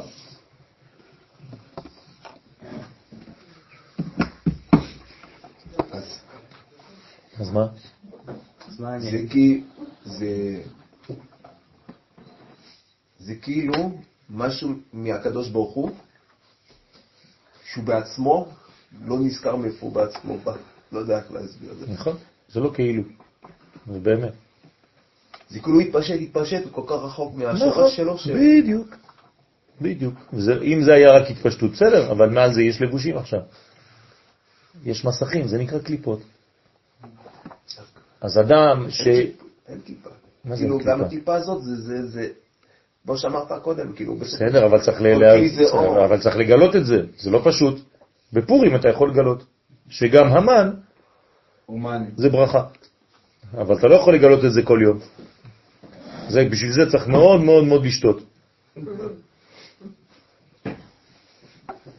אתה צודק, אבל אה, זה, זה, זאת סכנה.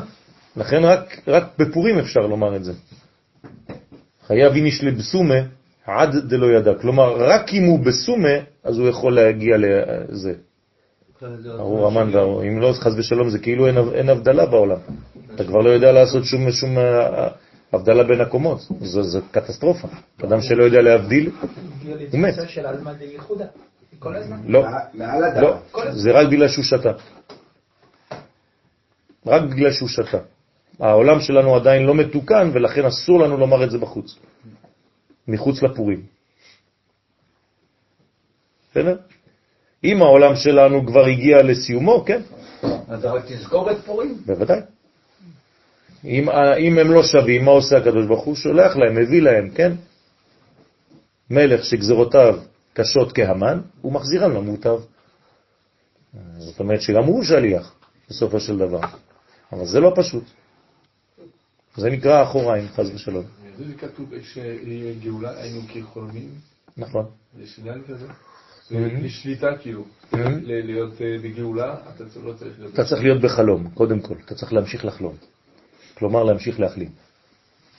זה הגאולה של פורים. נכון. לכן, ואין עבודת קורבנות באופן שלא שייך כלל עניין הדבקות. אז למה מתחפשים בפורים? לא חשוב.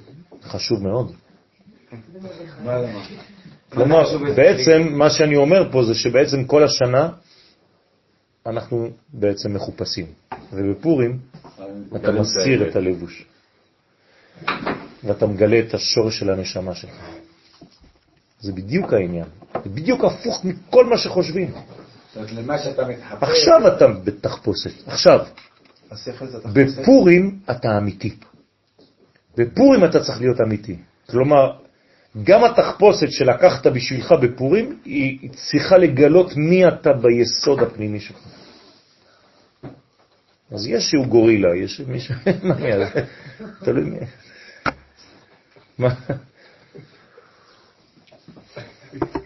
טוב, באופן שלא שייך כלל עניין הדבקות בין ישראל לאביהם שבשמיים.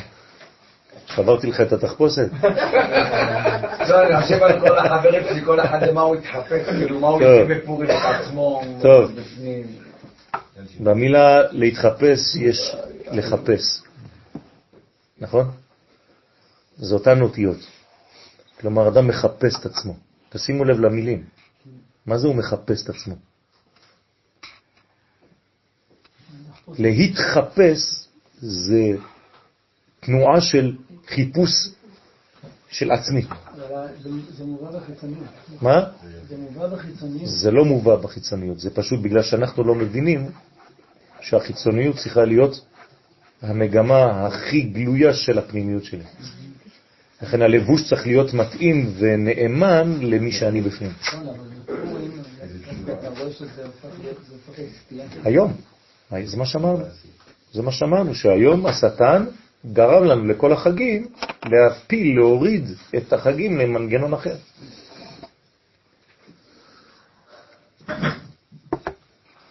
והיא ההוראה של ושתי המלכה. כן. ושתי המלכה, מה עשתה? שהייתה מפשטת בנות ישראל ועושה עמהם מלאכה בשבת. הרב, התחפושת הכי טובה היא ה- כאילו בגד של מלך. נכון, נכון. ממש. בגד של, של, של, של, אה, של מי שאתה באמת בנשמה. יואל.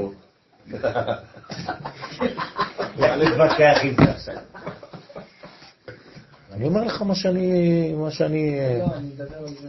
אה, זה אמרתי מההתחלה. אה, זה בגמרא. במגילה. במ- במגילה דף אה, י' נדמה לי, משהו כזה. אז בנות ישראל, כן, ועושה עמל אחת בשבת. ישר קפצתם, אה? בכלום. ועושה עמהם מלאכה בשבת. למה בשבת דווקא? מה אכפת לי שהייתה עושה מלאכה ערומה בח- בחול? לחלל את השם, אה? זה יפה. זאת אומרת שבשבת צריך לבושים גדולים מאוד, ובשתי שהיא ידעה את זה, מה עשתה? בעצם הפשיטה אותה. במקום שיהיו מלבישים את השבת בעולם הזה, כלומר להוריד את השבת לעולם הזה. עלמא דעתת, בעלמא, ד- כן, בעלמא דין, אז זה- מפריד, חז ושלום. אבל הרגע אמרנו שהליבוש של שבת הוא חול. הלבוש של שבת הוא חול. כן. כן, נכון. לכן זה הלבוש. היא צריכה ללבוש את השבת, ושהשבת תחול עליה. בסדר? חול זה לשון חלוט, כן? זה מבלבל לנו הרבה דברים, אבל אנחנו חייבים ללמוד עברית מחדש. אנחנו חושבים שחול זה פרופן. כן? זה חלוט. חול זה חלוט. כן, חלוט זאת אומרת אה, להופיע על. to appear. כן, to כאילו appear. זיווג הפוך. כאילו, זה להתגלות. ועושה עמהם מלאכה בשבת להורות על נשמות ישראל שהן ארטילאים. כלומר, מה קורה לנשמות של עם ישראל? ארטילאיות. מה זה ארטילאיות? בלי לבוש, הן אה, מעופפות באוויר. נשמות שאין להן לבושים, חז ושלום. כלומר, במין אה, כף הקלע, שהנשמה רצה ממקום למקום, אין סבל יותר גדול מהדבר הזה, שלנשמה אין מקום חז ושלום. לא, אבל כאן זה במובן- החיובי. מה? כאן זה במובן החיובי. חס ושלום, איפה במובן החיובי? להפך, היא עשתה, רצה להורות על נשמות ישראל שהם ארטילאים ואין להם לבושי יקר. איפה חיובי פה? ושתי עשתה את זה כדי להמחיש מה קורה בעולמות העליונים, מה חיובי בזה? שחז ושלום עם ישראל איבד את לבושיו. אז היא מפשיטה את הבנות שהן רמז למלכות, וזורקת את הלבושים האלה, ואז אה, אין, אין יותר שום דבר. אבל במדרגה שלפני החטא, הלבוש היה, הנשמה הייתה בגוף ללא כיסוי. מה פתאום? היא הייתה בלבושי יקר של אור. נו, זה לבוש. הבעיה זה לבושי עור. אבל תמיד יש לבוש. אין מצב בלי לבוש, כל הבריאה זה לבוש, אחד גדול. נכון? וכן הציווי להביא את ושתי בכתר מלכות. עכשיו, לא הסתפקה בזה. מה היא עשתה? הרי אין עכשיו בנות, בנות ישראל, אין עכשיו מלכות דקדושה. אז יש עכשיו מלכות. דקליפה. אז מי זה המלכות דקליפה? ושתי, למה לא? אז מה היא לובשת? כתר, היא שמה כתר על ראשה, כלומר, את מי עכשיו הקדוש ברוך הוא, הבורא עכשיו, האור האין סוף עכשיו בחר? אותה.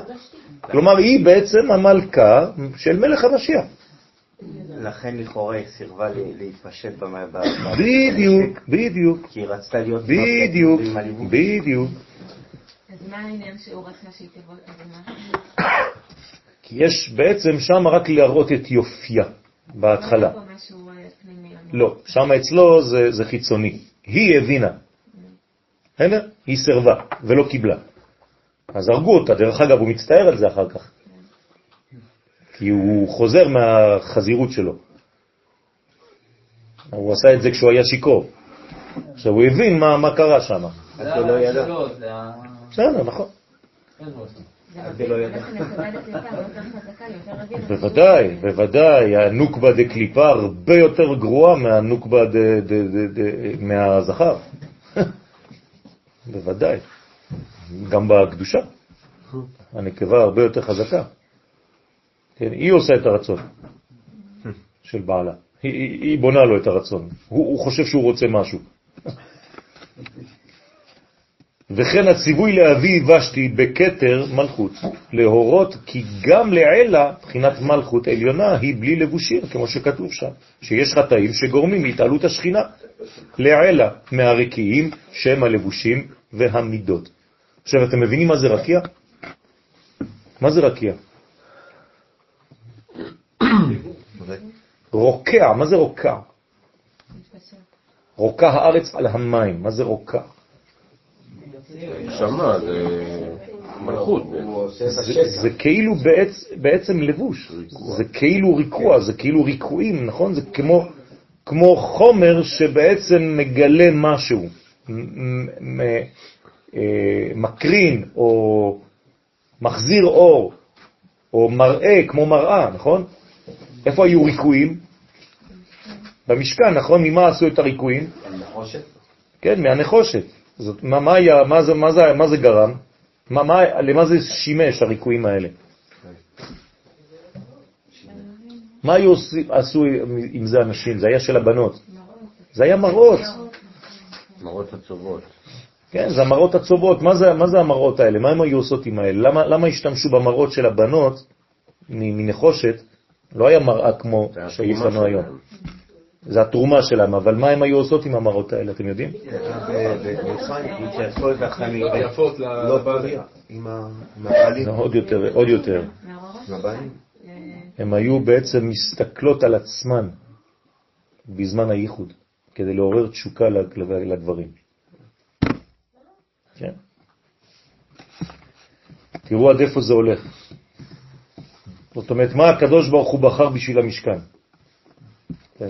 היום ישרפו אותך, נכון? בשביל הרבה פחות. אם שלמה המלך היה יוצא היום עם שיר השירים, וואי וואי וואי וואי, היו שורפים אותו חבל הזמן. באמצע דוידקה שם היו בונים איזה משהו, היו שורפים אותו שם, הוא והספר. ואחשוורוש עצמו לבש בגדי כהן גדול. אתם מבינים מה הולך פה? בגלל זה המשיח, גם כשהוא יגיע, אנחנו לא נראה. לא. למה אתה הולך עד המשיח? למה אתה הולך עד המשיח? תסתכל על המדינה שלנו. עכשיו, תראה. זה אותו דבר, אותו סיפור. ואחשוורוש עצמו לבש בגדי כהן גדול, שעיקר עניינם כדי להמשיך דבקות הקדוש ברוך הוא וישראל על ידי לבושי יקר, כמו שמוכח בחז"ל שבגדי כהן גדול מחפרים. אז בעצם מה עושה אחשוורוש עכשיו? הוא אומר, אני עושה תשובה. מה שאתם רוצים, מיראה, מאהבה, תשובה עילאה, הכל, אני מכיר הכל. בוא, תן לי איזה מקובל אחד, יסביר לי בכמה ימים, אני מוכן להיות היהודי החדש. זהו. אני עם ישראל. נגמר עם ישראל. הנה, הקדוש ברוך הוא הבטיח להם אחרי 70 שנה, לא בא המשיח. לא בא המשיח. אותו דבר כמו משה, כי אם זה משה האיש, לא ידענו מה היה לו, לא חוזר. זה אותו סיפור. שם עשו עגל, פה מה עשו? אותו דבר, לא חזרו לארץ ישראל. זה או עגל חדש, עוד יותר מהעגל, זה מרגלים. חז ושלום. והביאור מצד הדבקות שעל ידם, ואז על כל, כן, פשעים תכסה אהבה.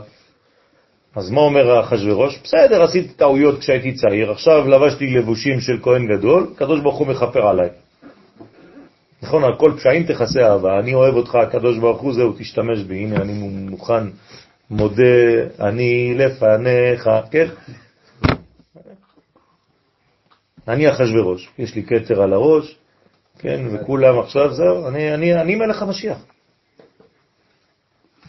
והוא לבשם, להורות כי אין בישראל לבושי יקר, לא שלהם ולא של המלכות, לעילה. כלומר, זהו, נגמר, עם ישראל החדש זה אני. אין יותר ישראל, הם כבר לא הלבוש לקדוש ברוך הוא, הם כבר לא אשתו של קודשא בריך הוא. הכל, מלכות עליונה, מלכות תחתונה, הכל. זהו, נגמר. ויש להוסיף עוד, שעל ידי חץ עבודה זרה, נפשטו מלבושי יקר דלעילה, שזה מרידה בקודשא בריך הוא.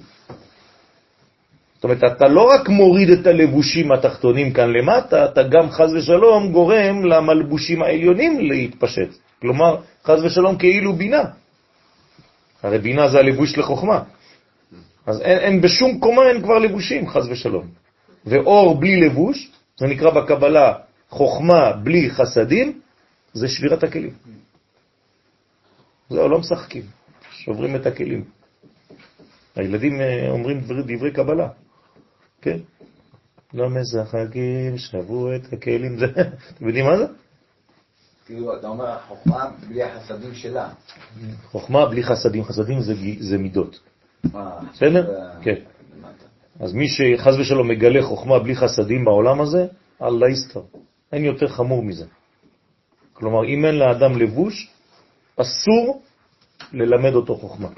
ולכן זה מאוד מאוד מאוד מסוכן באופן הזה ללמוד קבלה למי שאין לו מידות טובות. לכן כל הזמן אני אומר לכם בלב- בשיעורים, אם אתם לא משתנים, בבקשה אל תחזרו לשיעורים. אם זה, אתם לא מרגישים שאתם משתנים מבחינה של מידות, אני מבקש כל הזמן, שנים אני חוזר, כל התלמידים יודעים את זה בכל שיעור. אל תבואו יותר לשיעורים, בבקשה מכם. משתנים או... מש- סליחה על מ- המילה, לז- לז- אה, מזדככים. כן. הופכים להיות אנשים טובים יותר, עם מידות טובות יותר. ואילו על נהנו מסעודת הרשע, מתפשט מהם לבושי יקר. אז אותו דבר, נהנו מהסעודה של הרשע. מה זה, מי זה הרשע הזה? למה לא אומרים את השם שלו? נהנו מסעודתו של אותו רשע, אתה צריך לדמיין? מי זה? הנחש. זאת אומרת שתמיד זה מתחיל בהזמנה למסעדה, נכון? גם, גם הנחש הזמין את חווה למסעדה. פעם ראשונה שהוא הזמין אותה. היה לו ג'קט, כן, טוקסידו, הכל.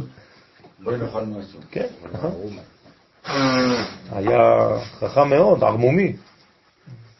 אז הוא נותן לה לאכול. כלומר, הכל מתחיל בסעודה, אז הכל נגמר בסעודה. לכן פורים, אנחנו מתקנים את זה. זה בדיוק העניין של פורים. מי שלא מקיים אחת מהמצוות של פורים, זה סעודה. זה מצווה ממש, סעודת פורים. אז צריך לה- להבין מה קורה שם.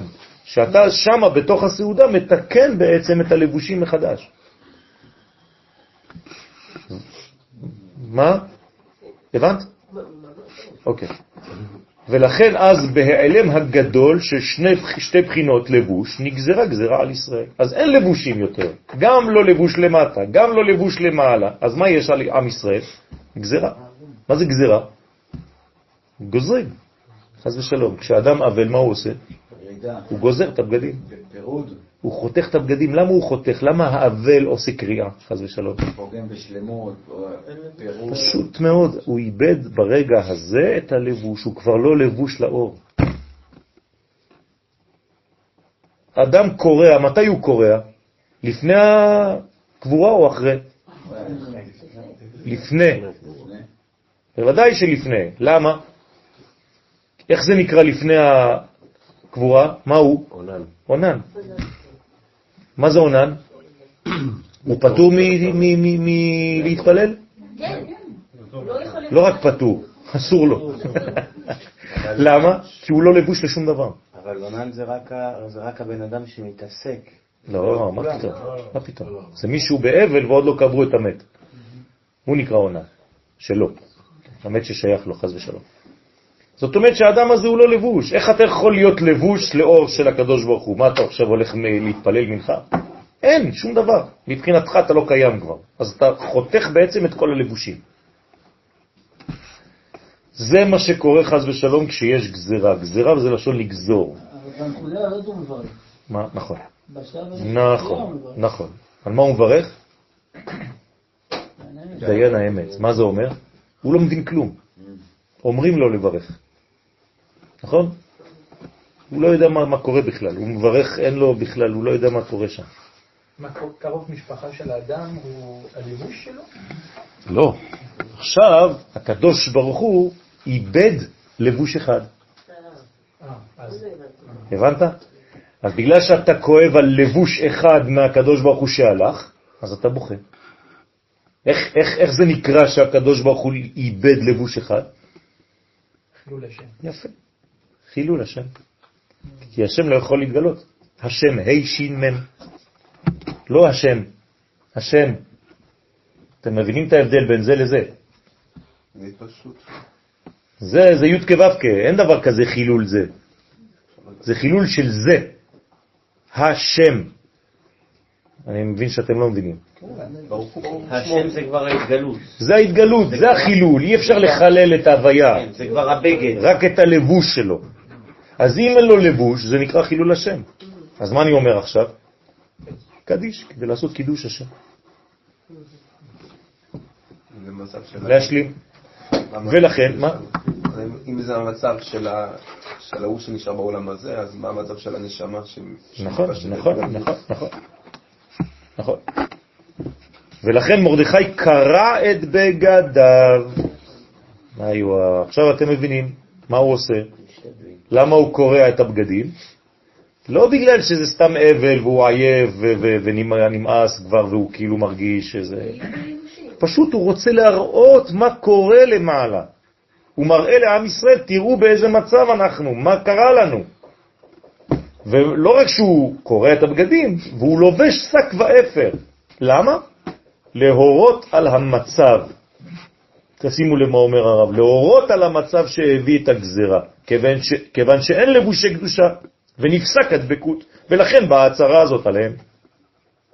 זאת אומרת, הם לא מבינים את המצב, הוא עושה להם את הפנטומימה. בוודאי, כזה- הוא, הרי הוא האיש היחידי שם, באזור. אף אחד לא מבין כלום. מה, יש רק איש אחד? איש היה בשושן הבירה, איש, אחד. משבט יהודה ומשבט בנימין. איש ימיני. אז כולם יודעים איש ימיני, כן, בנימין, זה, זה, אבל אף אחד לא שם לב על המילה איש. אז עכשיו יש לכם חידוש. איש אחד, היה רק איש אחד, במקום שאין אנשים, אותך ראיתי בדור הזה. זה העניין, תהיה איש במקום שאין אנשים. עכשיו, העניין פה זה בעצם שהוא לובש שק ואפר. מה זה האפר הזה? לא, לא עפר, אפר. מה זה אפר? מה זה אפר? מה, אפשר להצמיח באפר? שום דבר. שום דבר. כלומר, אין, כאילו אין, אין כלום. אין לבוש, אין תקווה. וכל זה נעשה על ידי זרע עמלק, כמו שמצינו בעת יציאת ישראל ממצרים.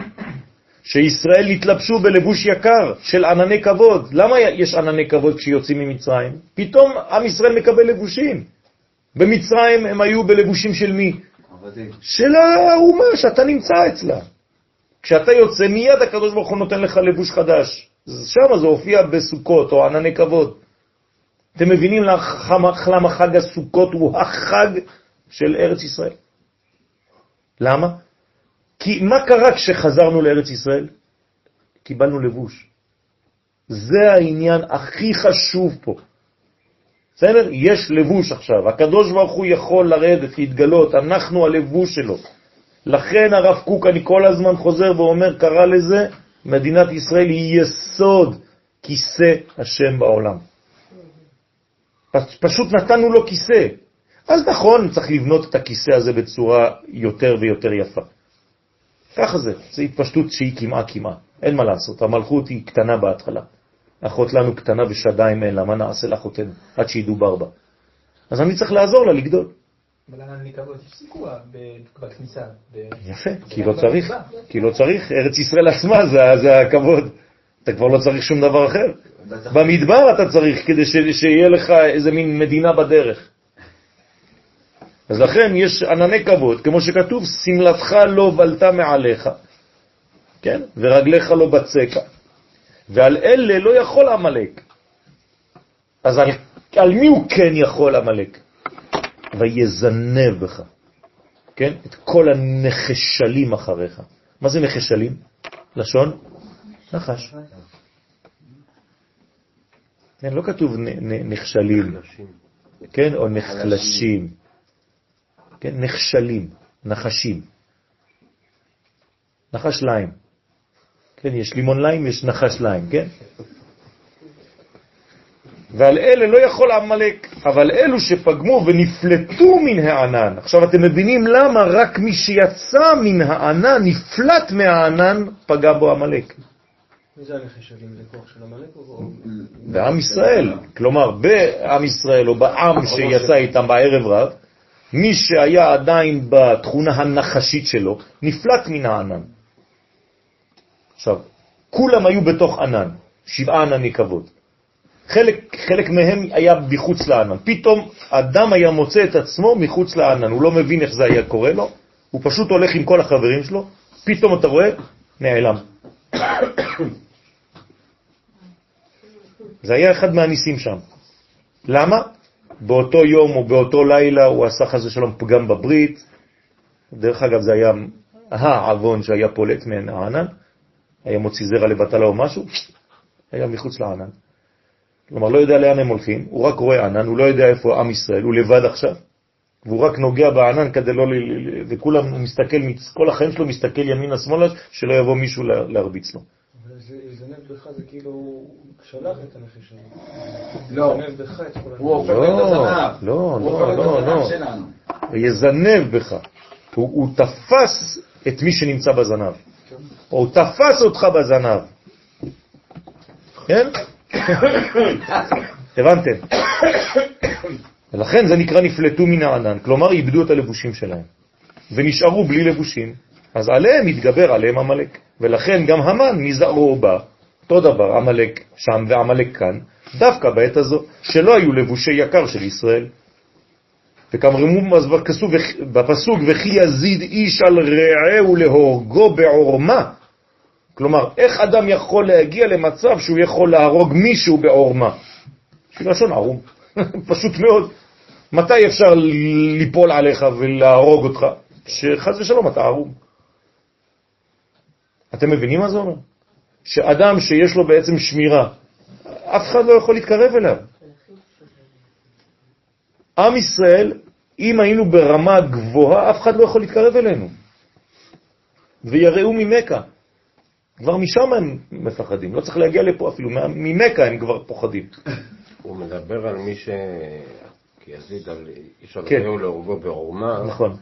זה ההורג בעורמה. לא, זה לא ההורג, אבל זה. יפה, אבל זה החידוש. ההורג בא להרוג בעורמה, אבל מה מחדש הרב? בגלל שאתה ערום, אז יכול להגיע אליך. אולי כשהוא ערום, אז הוא- אז הוא מזיד. לא, לא. זה, ש, זה שנפגע הוא ערום, איבד את הלבושים. זה, זה, זה, זה העניין, הרעיון של השיעור, של כל השיעור. בדיוק. הערמומי נמשך ויכול לפגוע רק במי שאיבד את, את, את, בעצם את, ה, את המגן שלו, עורמה זה בלי- שהוא מלשון ערום, כשאין לו לבושי יקר. בסדר? ולכן כתב האריזל בכוונות של סוכות, מה? יש לו גם איש פה. איפה? זה גם בעיה. נכון, נכון. וכי יזיד איש. כלומר, האדם שאיבד את האיש, הוא הפך להיות יזיד איש. כי הוא איש בשורש. ולכן כתב האריזל בכוונות סוכות, כי חג זה הוא נגד קליפת המלאק. הנה, ברוך שכיוונתי. כלומר, מה, מה זה סוכות בכלל? זה, זה נגד קליפת המלאק. הרי מתי היה, היו לנו סוכות? כשיצאנו ממצרים. אז כל העניין של הסוכה זה רק עניין של נגד המלאק. אז זה לא עניין של ישראל סוכה. בישראל אני לא צריך לעשות סוכה. ארץ ישראל נקראת סוכה, אוקיי, אז למה אני עושה סוכה בתוך ארץ? כדי לזכור שאתה נמצא בסוכה הגדולה. אנשים שוכחים שהם בסוכה הגדולה. תשאל כמה אנשים שכחו בכלל שמה זה ארץ ישראל ומה זה מדינת ישראל. בשביל מה באנו לפה? והוא משום שבימים נוראים התפשט האדם מלבוש הנחש. כלומר, מה קרה לנו במשך כל הימים הנוראים? אלול, תשרה, סוכות, אה, כיפורים, כל זה, הורידו לנו, עושים לנו ניקיון של כל הלבוש הלא טוב. אז אנחנו יוצאים בעצם במוצאי יום הכיפורים כמו תינוק שנולד ערום. אז מיד הקדוש ברוך הוא מכניס אותנו לסוכה. אז לכן התפשטנו מלבושי הנחש, ובחג הסוכות הוא מתלבש בלבושי יקר, וזה נגד קליפת המלאק, שבא עליו להורגו בעורמה. בסדר? אז uh, תמיד הוא בא להתקיף. את מי הוא יכול להתקיף? רק את מי שאין לו כבר לבוש, כמו שאמרנו, שהענן פלט אותו. לכן אומרים לנו חז"ל בקבלה לא לצאת מהסוכה, כמה שיותר. ולכן כששלחה אסתר בגדים להלביש את מרדכי, מה קרה? לא קיבל. למה הוא לא קיבל? היא אומרת לו, תתלבש, מה אתה עושה ככה? אתה קורא את הבגדים שלך. זה לא מצב בשורש. יפה. אז מה הוא אומר לה בעצם? מה, את, את, את לועגת לי? את לא מבינה את המסר שאני רוצה להעביר לעם ישראל? מה את נותנת לי בגדים? היא לא. היא כן הבינה, זה רק בשבילנו, זה השיעור. בסדר, כל זה זה רק סיפור בשביל הילד. אנחנו הילד, צריך לספר לנו סיפור, אם לא, אז איך אי אפשר? נכון. יש פה את המידה כנגד מידה, כי אנחנו מתחילים את הסיפור עם ושתי שלא רוצה להתלבש, נכון. וגם עכשיו מרדכי שלא רוצה להתלבש. נכון. נכון. זה הצד הנוגבי של... לא רוצה להתלבש בגלל שאיבדנו. כן. הוא ירצה להתלבש. כן, הוא רוצה, אבל הוא לא יכול כרגע. בדיוק, כרגע. זה לא לא שהוא. לא רוצה, זה לא איזה מין אה, מניעה עקרונית. כרגע הוא הזכר והוא לא יכול לתת. כן, נכון. כנגד נכון, ושתי נכון. שלא הייתה, לא רצתה להתפשט על מנת לא, לא- על מנת שהיא נכון. תוכל תמיד לקבל. נכון. מפה בא הביטוי בצרפתית, לבש. כן, לבשתי. יאללה, משאירים. נכון. טוב, ולכן כששלחה אסתר בגדים להלביש את מרדכי, לא קיבל, משום שעדיין, עדיין, כן? זאת מילת המפתח, לא נתקן הפגם של הלבושים. וציווה את אסתר ללכת לבית המלך, ולכן ותלבש אסתר מלכות. לאן הוא ביקש ממנה ללכת? למי, איזה מלך? הקדוש ברוך הוא. זה לא שהיא תלך למלך אחשוורוש, הרי אתם יודעים שכל פעם... מה אכפת לה? אז למה שלא תלך? מה זאת אומרת למה שתלך? אומרת לו לא. היא פוחדת, לא? היא פוחדת בגלל שאם באמת אתה אומר לי שאין לנו לבושים, אז מה קורה? אם אני עכשיו הולכת להיחשף לאור הגדול הזה, אחת דתו להמית. זהו, נגמר. אז זה לאט לאט, לאט לאט, לא נקראתי, זאת אומרת, ויקרא. מה עושה משה כשהוא מסיים את בניין המשכן? הוא מחכה או שהוא נכנס? הוא לא יכול להיכנס. יפה. הוא מחכה שיקראו לו. אתה פורץ לשמיים? מי אתה בכלל? גם משה רבנו לא נכנס. זה מה שהוא מבקש ממנה. יפה. אז הוא אומר לה, תחכי ותעשי מאמצים, תתלבשי כדי להתחיל לשנות את המצב הזה. אני עובד בחוץ, את תעבדי בפנים. זה מה שהם עושים, הם עכשיו עושים פעולה זוגית של כל תיקון של כל הדור הזה. אתם מבינים? שני אנשים. מה זה ביטוי? זאת אומרת, היא בקומה עליונה? היא עכשיו הולכת, הוא מבקש ממנה, בגלל שהיא נקבה, היא המלכות, היא השורש של עם ישראל, של כנסת ישראל, היא אסתר. עכשיו את צריכה להתקרב למלך. אבל היא אומרת, אבל אנחנו לא מוכנים, אתה אומר לי עכשיו שאין לך לבושים, מה אתה רוצה שאני אכנס? הוא אומר לה, כן, רק אם תלבשי מלכות. בעצם הוא אומר לה, הוא אומר לה, למרות שאת לא ראויה, תעשי את המאמץ הזה של להראות שאת רוצה. תראי שעם ישראל עושה תשובה, שהוא רוצה בחזרה ללבוש מלכות. זהו. זאת אומרת שהבנייה של הכלי הוא לא רק את המאמץ של הכלי, אלא גם כשאתה יודע שאין לך... בוודאי. אם עכשיו אתם אומרים, הקדוש ברוך הוא, אני רוצה ללבוש מלכות, זה כבר גילוי דעת. בסדר? הרי אסתר לא הולכת לשום מקום עכשיו, זה הכל סיפור, אתם מבינים מה זה אומר? ותלבש אסתר מלכות, להמשיך לבושי יקר בקדושה. ולפי דברי הזוהר הקדוש נתלבשה בלבוש רוחני עליון. תשימו לב, היא לא הלכה מול המראה והתחילה לחפש לעצמה איזה בגד, כן? פשוט זה לבוש רוחני, היא עשתה עבודה של קבלית. כמו לבושו של אדם הראשון קודם החטא. הנה, הנה הרמה של אסתר. בסדר? היא ביקשה מהקדוש ברוך הוא, תן לי את הלבושים של אדם הראשון שהוא איבד. הבנתי, עם ישראל צריך לתקן את כל זה. באנו לעולם הזה כדי לתקן את החטא הזה. מה? מה? בוודאי, זה בכלל ברדלה. איפה זה? זה עולם עליון מאוד. וכן אחר זה כשנתבטלה הגזרה, והרי זה משום שישראל עשו תשובה, הנה, ונתלבשו שוב בלבושי יקר, וכך המשיכו לעילה. אותו דבר בעולמות העליונים, ולכן עיקר השמחה הייתה כשמרדכי יצא מלפני המלך. איזה מלך עכשיו? תמיד הקדוש ברוך הוא, לא כתוב אחשוורוש. הוא יצא מלפני המלך, כלומר יש אחוריים. עכשיו הוא יצא מלפני המלך. באיזה לבוש? בלבוש מלכות. וחור, מה זה חור?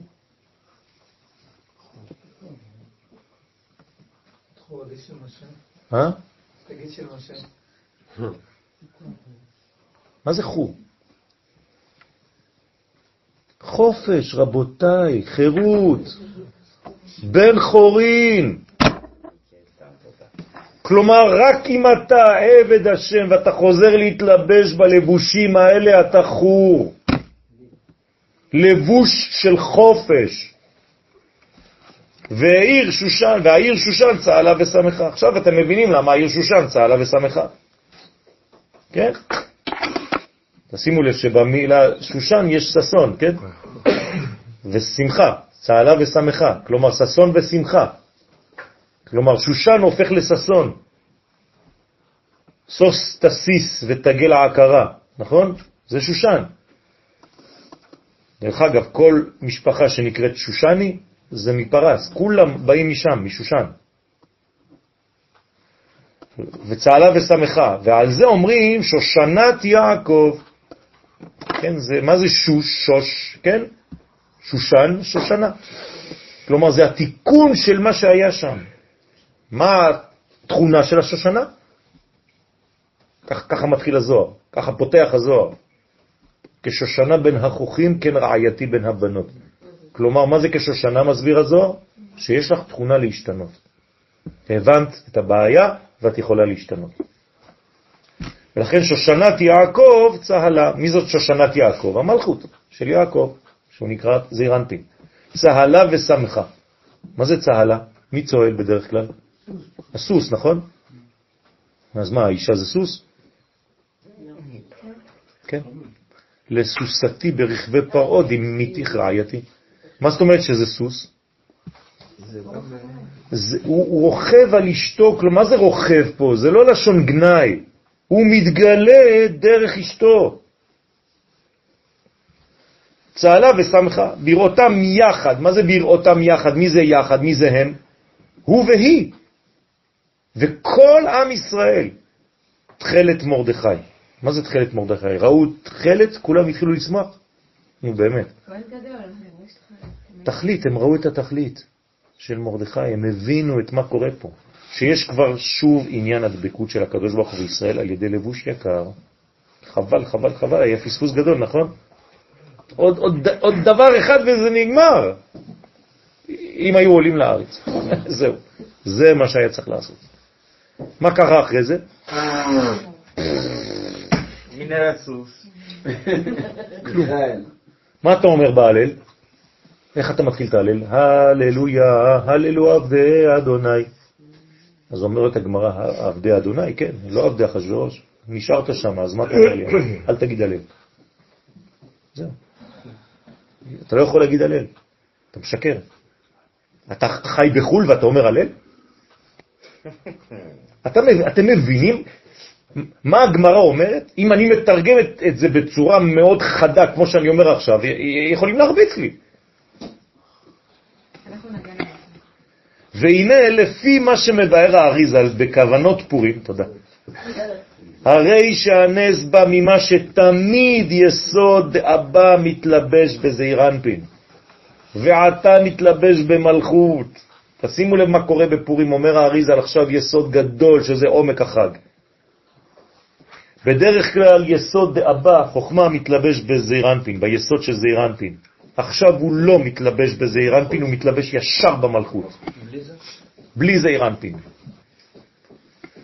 ויצא יסוד אבא מגולה בלי לבושים.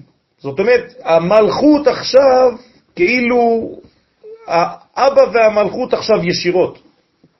החלק הכי עליון עם החלק הכי תחתון. ומשמע שיש כאן בחינה עליונה יותר, כי דרך ההנהגה של התלבשות הלבושים הוא רק בעולמות שהם עצמם בחינת לבושים. כלומר, הקדוש ברוך הוא לא יכול להתגלות, החוכמה לא מתגלה בלי לבושים, אמרנו את זה, נכון? היא חייבת להתלבש קודם כל בזכר, וזה אירנפין, שהוא מתלבש בנקבה. אבל פה, כאילו האור בלי לבושים מתלבש ישר למטה. זה גם. מה? יפה. אבל זה כבר בגילוי. בגלל שזה לא התלבש בזעיר אנפין, אז זה כאילו האור הכי חזק בלבוש שבדרך כלל לא יכול להכין אותו. אז מה קורה בפורים בעצם? מה אתה רואה בעצם בחוץ? רק יסוד דאבא. כי המלכות היא לא יכולה להכיל דבר כזה. זה בוקע, זה גדול עליה. זה רק מקיף. נכון? אז, אז זה אור שהוא בעצם בלתי ניתן להפנים בדרך כלל. אי אפשר, אי אפשר להכיל את הדבר הזה, לכן זה יכול להימשך רק יום אחד, או יומיים, פורים. זה חוכמה בלי מידות? יפה. זה הגילוי הכי עליון בעולם שלנו, כאילו אני, אני, אני זורק אתכם למה שיהיה לעתיד לבוא. אבל זה גם חוכמה בלי בינה. בוודאי, חוכמה ישירות במלכות. אבל יש ייחוד עליון ונורא שהוא בלי לבושים, כלל, אלא כשישראל מתבטלים להשם יתברך. אז זה כאילו ייחוד של אני נותן את עצמי טוטלית. אז זאת אומרת, איך, מה אני צריך לעשות? עד דלא ידע.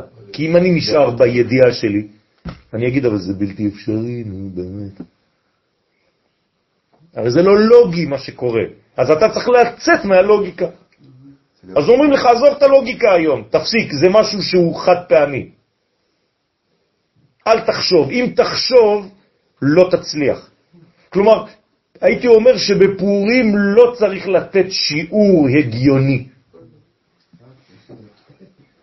והרי, סליחה? זה תרדמה כדי להיות פנים בפנים? לא, זה לא תרדמה. לא. זה לא תרדמה, להפך. להפך, אחרי זה, זה כבר, התרד... אחרי זה אתה הולך לישון, כי סיימת את העבודה. אבל בסוף כן מתגלה במלכות.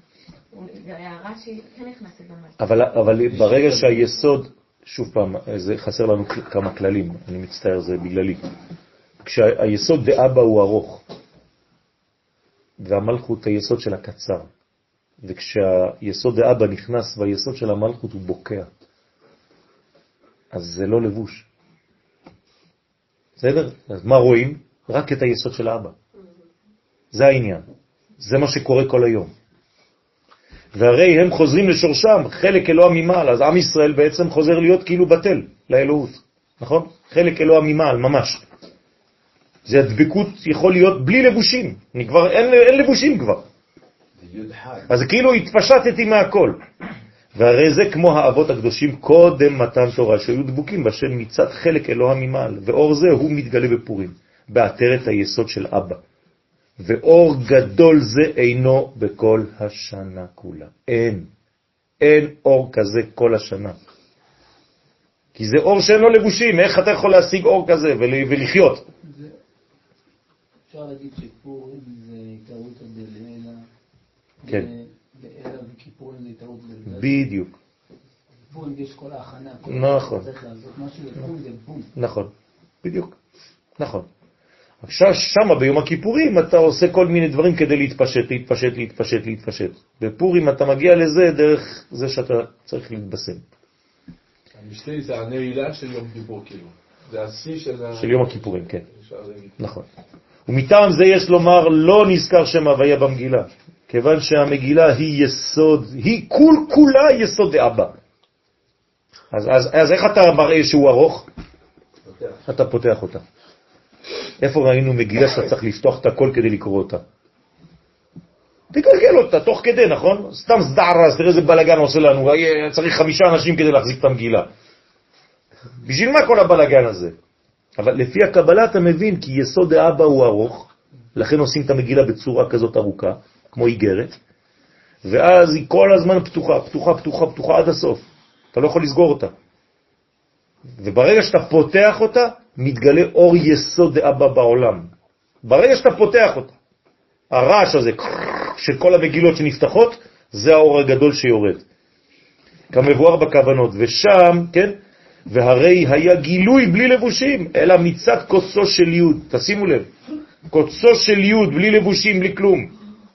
ולכן הוא לעלה מבחינת שם הוויה, שהוא בחינת תדבק במידותיו. כלומר, אפילו שם הוויה אתה לא תראה, מה אתה מחפש שם הוויה? גם שם הוויה, כן, חז ושלום, זה מה שהוא אומר, זה קטן על זה. זה לפני בכלל כל השמות, לפני כל, כל, כל גילוי. כן, זאת אומרת, זו מדרגה אלוהית עליונה, שאני מפחד אפילו לא לומר את המילים, כן? בכבוד ובענבה אני ניגש לזה. ולכן צריך להיזהר מאוד, ואפשר שזה השייכות של אדר וניסן, כמו שכתוב ברש"י, מי שנכנס אדר מרבין בשמחה, משום, כן, אדר וניסן.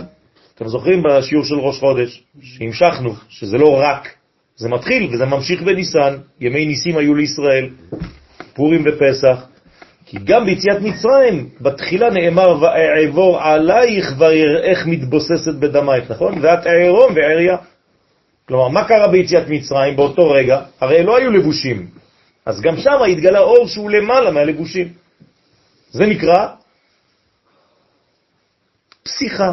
על מה? על הלבושים. כאילו אני לא שם לב שאין לך לבושים, אני פוסע על הדבר הזה. בדרך כלל אני לא יורד אם אין לבושים, אבל פה אני חייב לדלג על זה.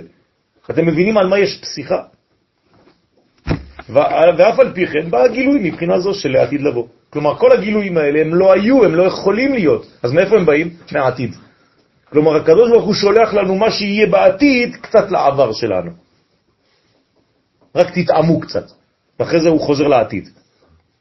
מחלק הנשמה שלהם, כיוון שעל ידי זיכוך של השיעבוד נתבטלו והגיעו לשורש נשמתם, ולכן היה שייך ייחוד זה גם כשאת עירום ועריה. ולכן אדר וניסם הם באותה בחינה, ולכן מרבים בשמחה. וביציאתם ממצרים התלבשו כבר בלבושי המצוות, פסח, מצה ומרום. וכן כביכול הרב ממשיך, אבל אני הפסקתי, כי ידעתי שיהיה עשרה לחמש. ברכה והצלחה. פורים שמח בעזרת השם. מה? Non, je ne l'ai pas encore écrit.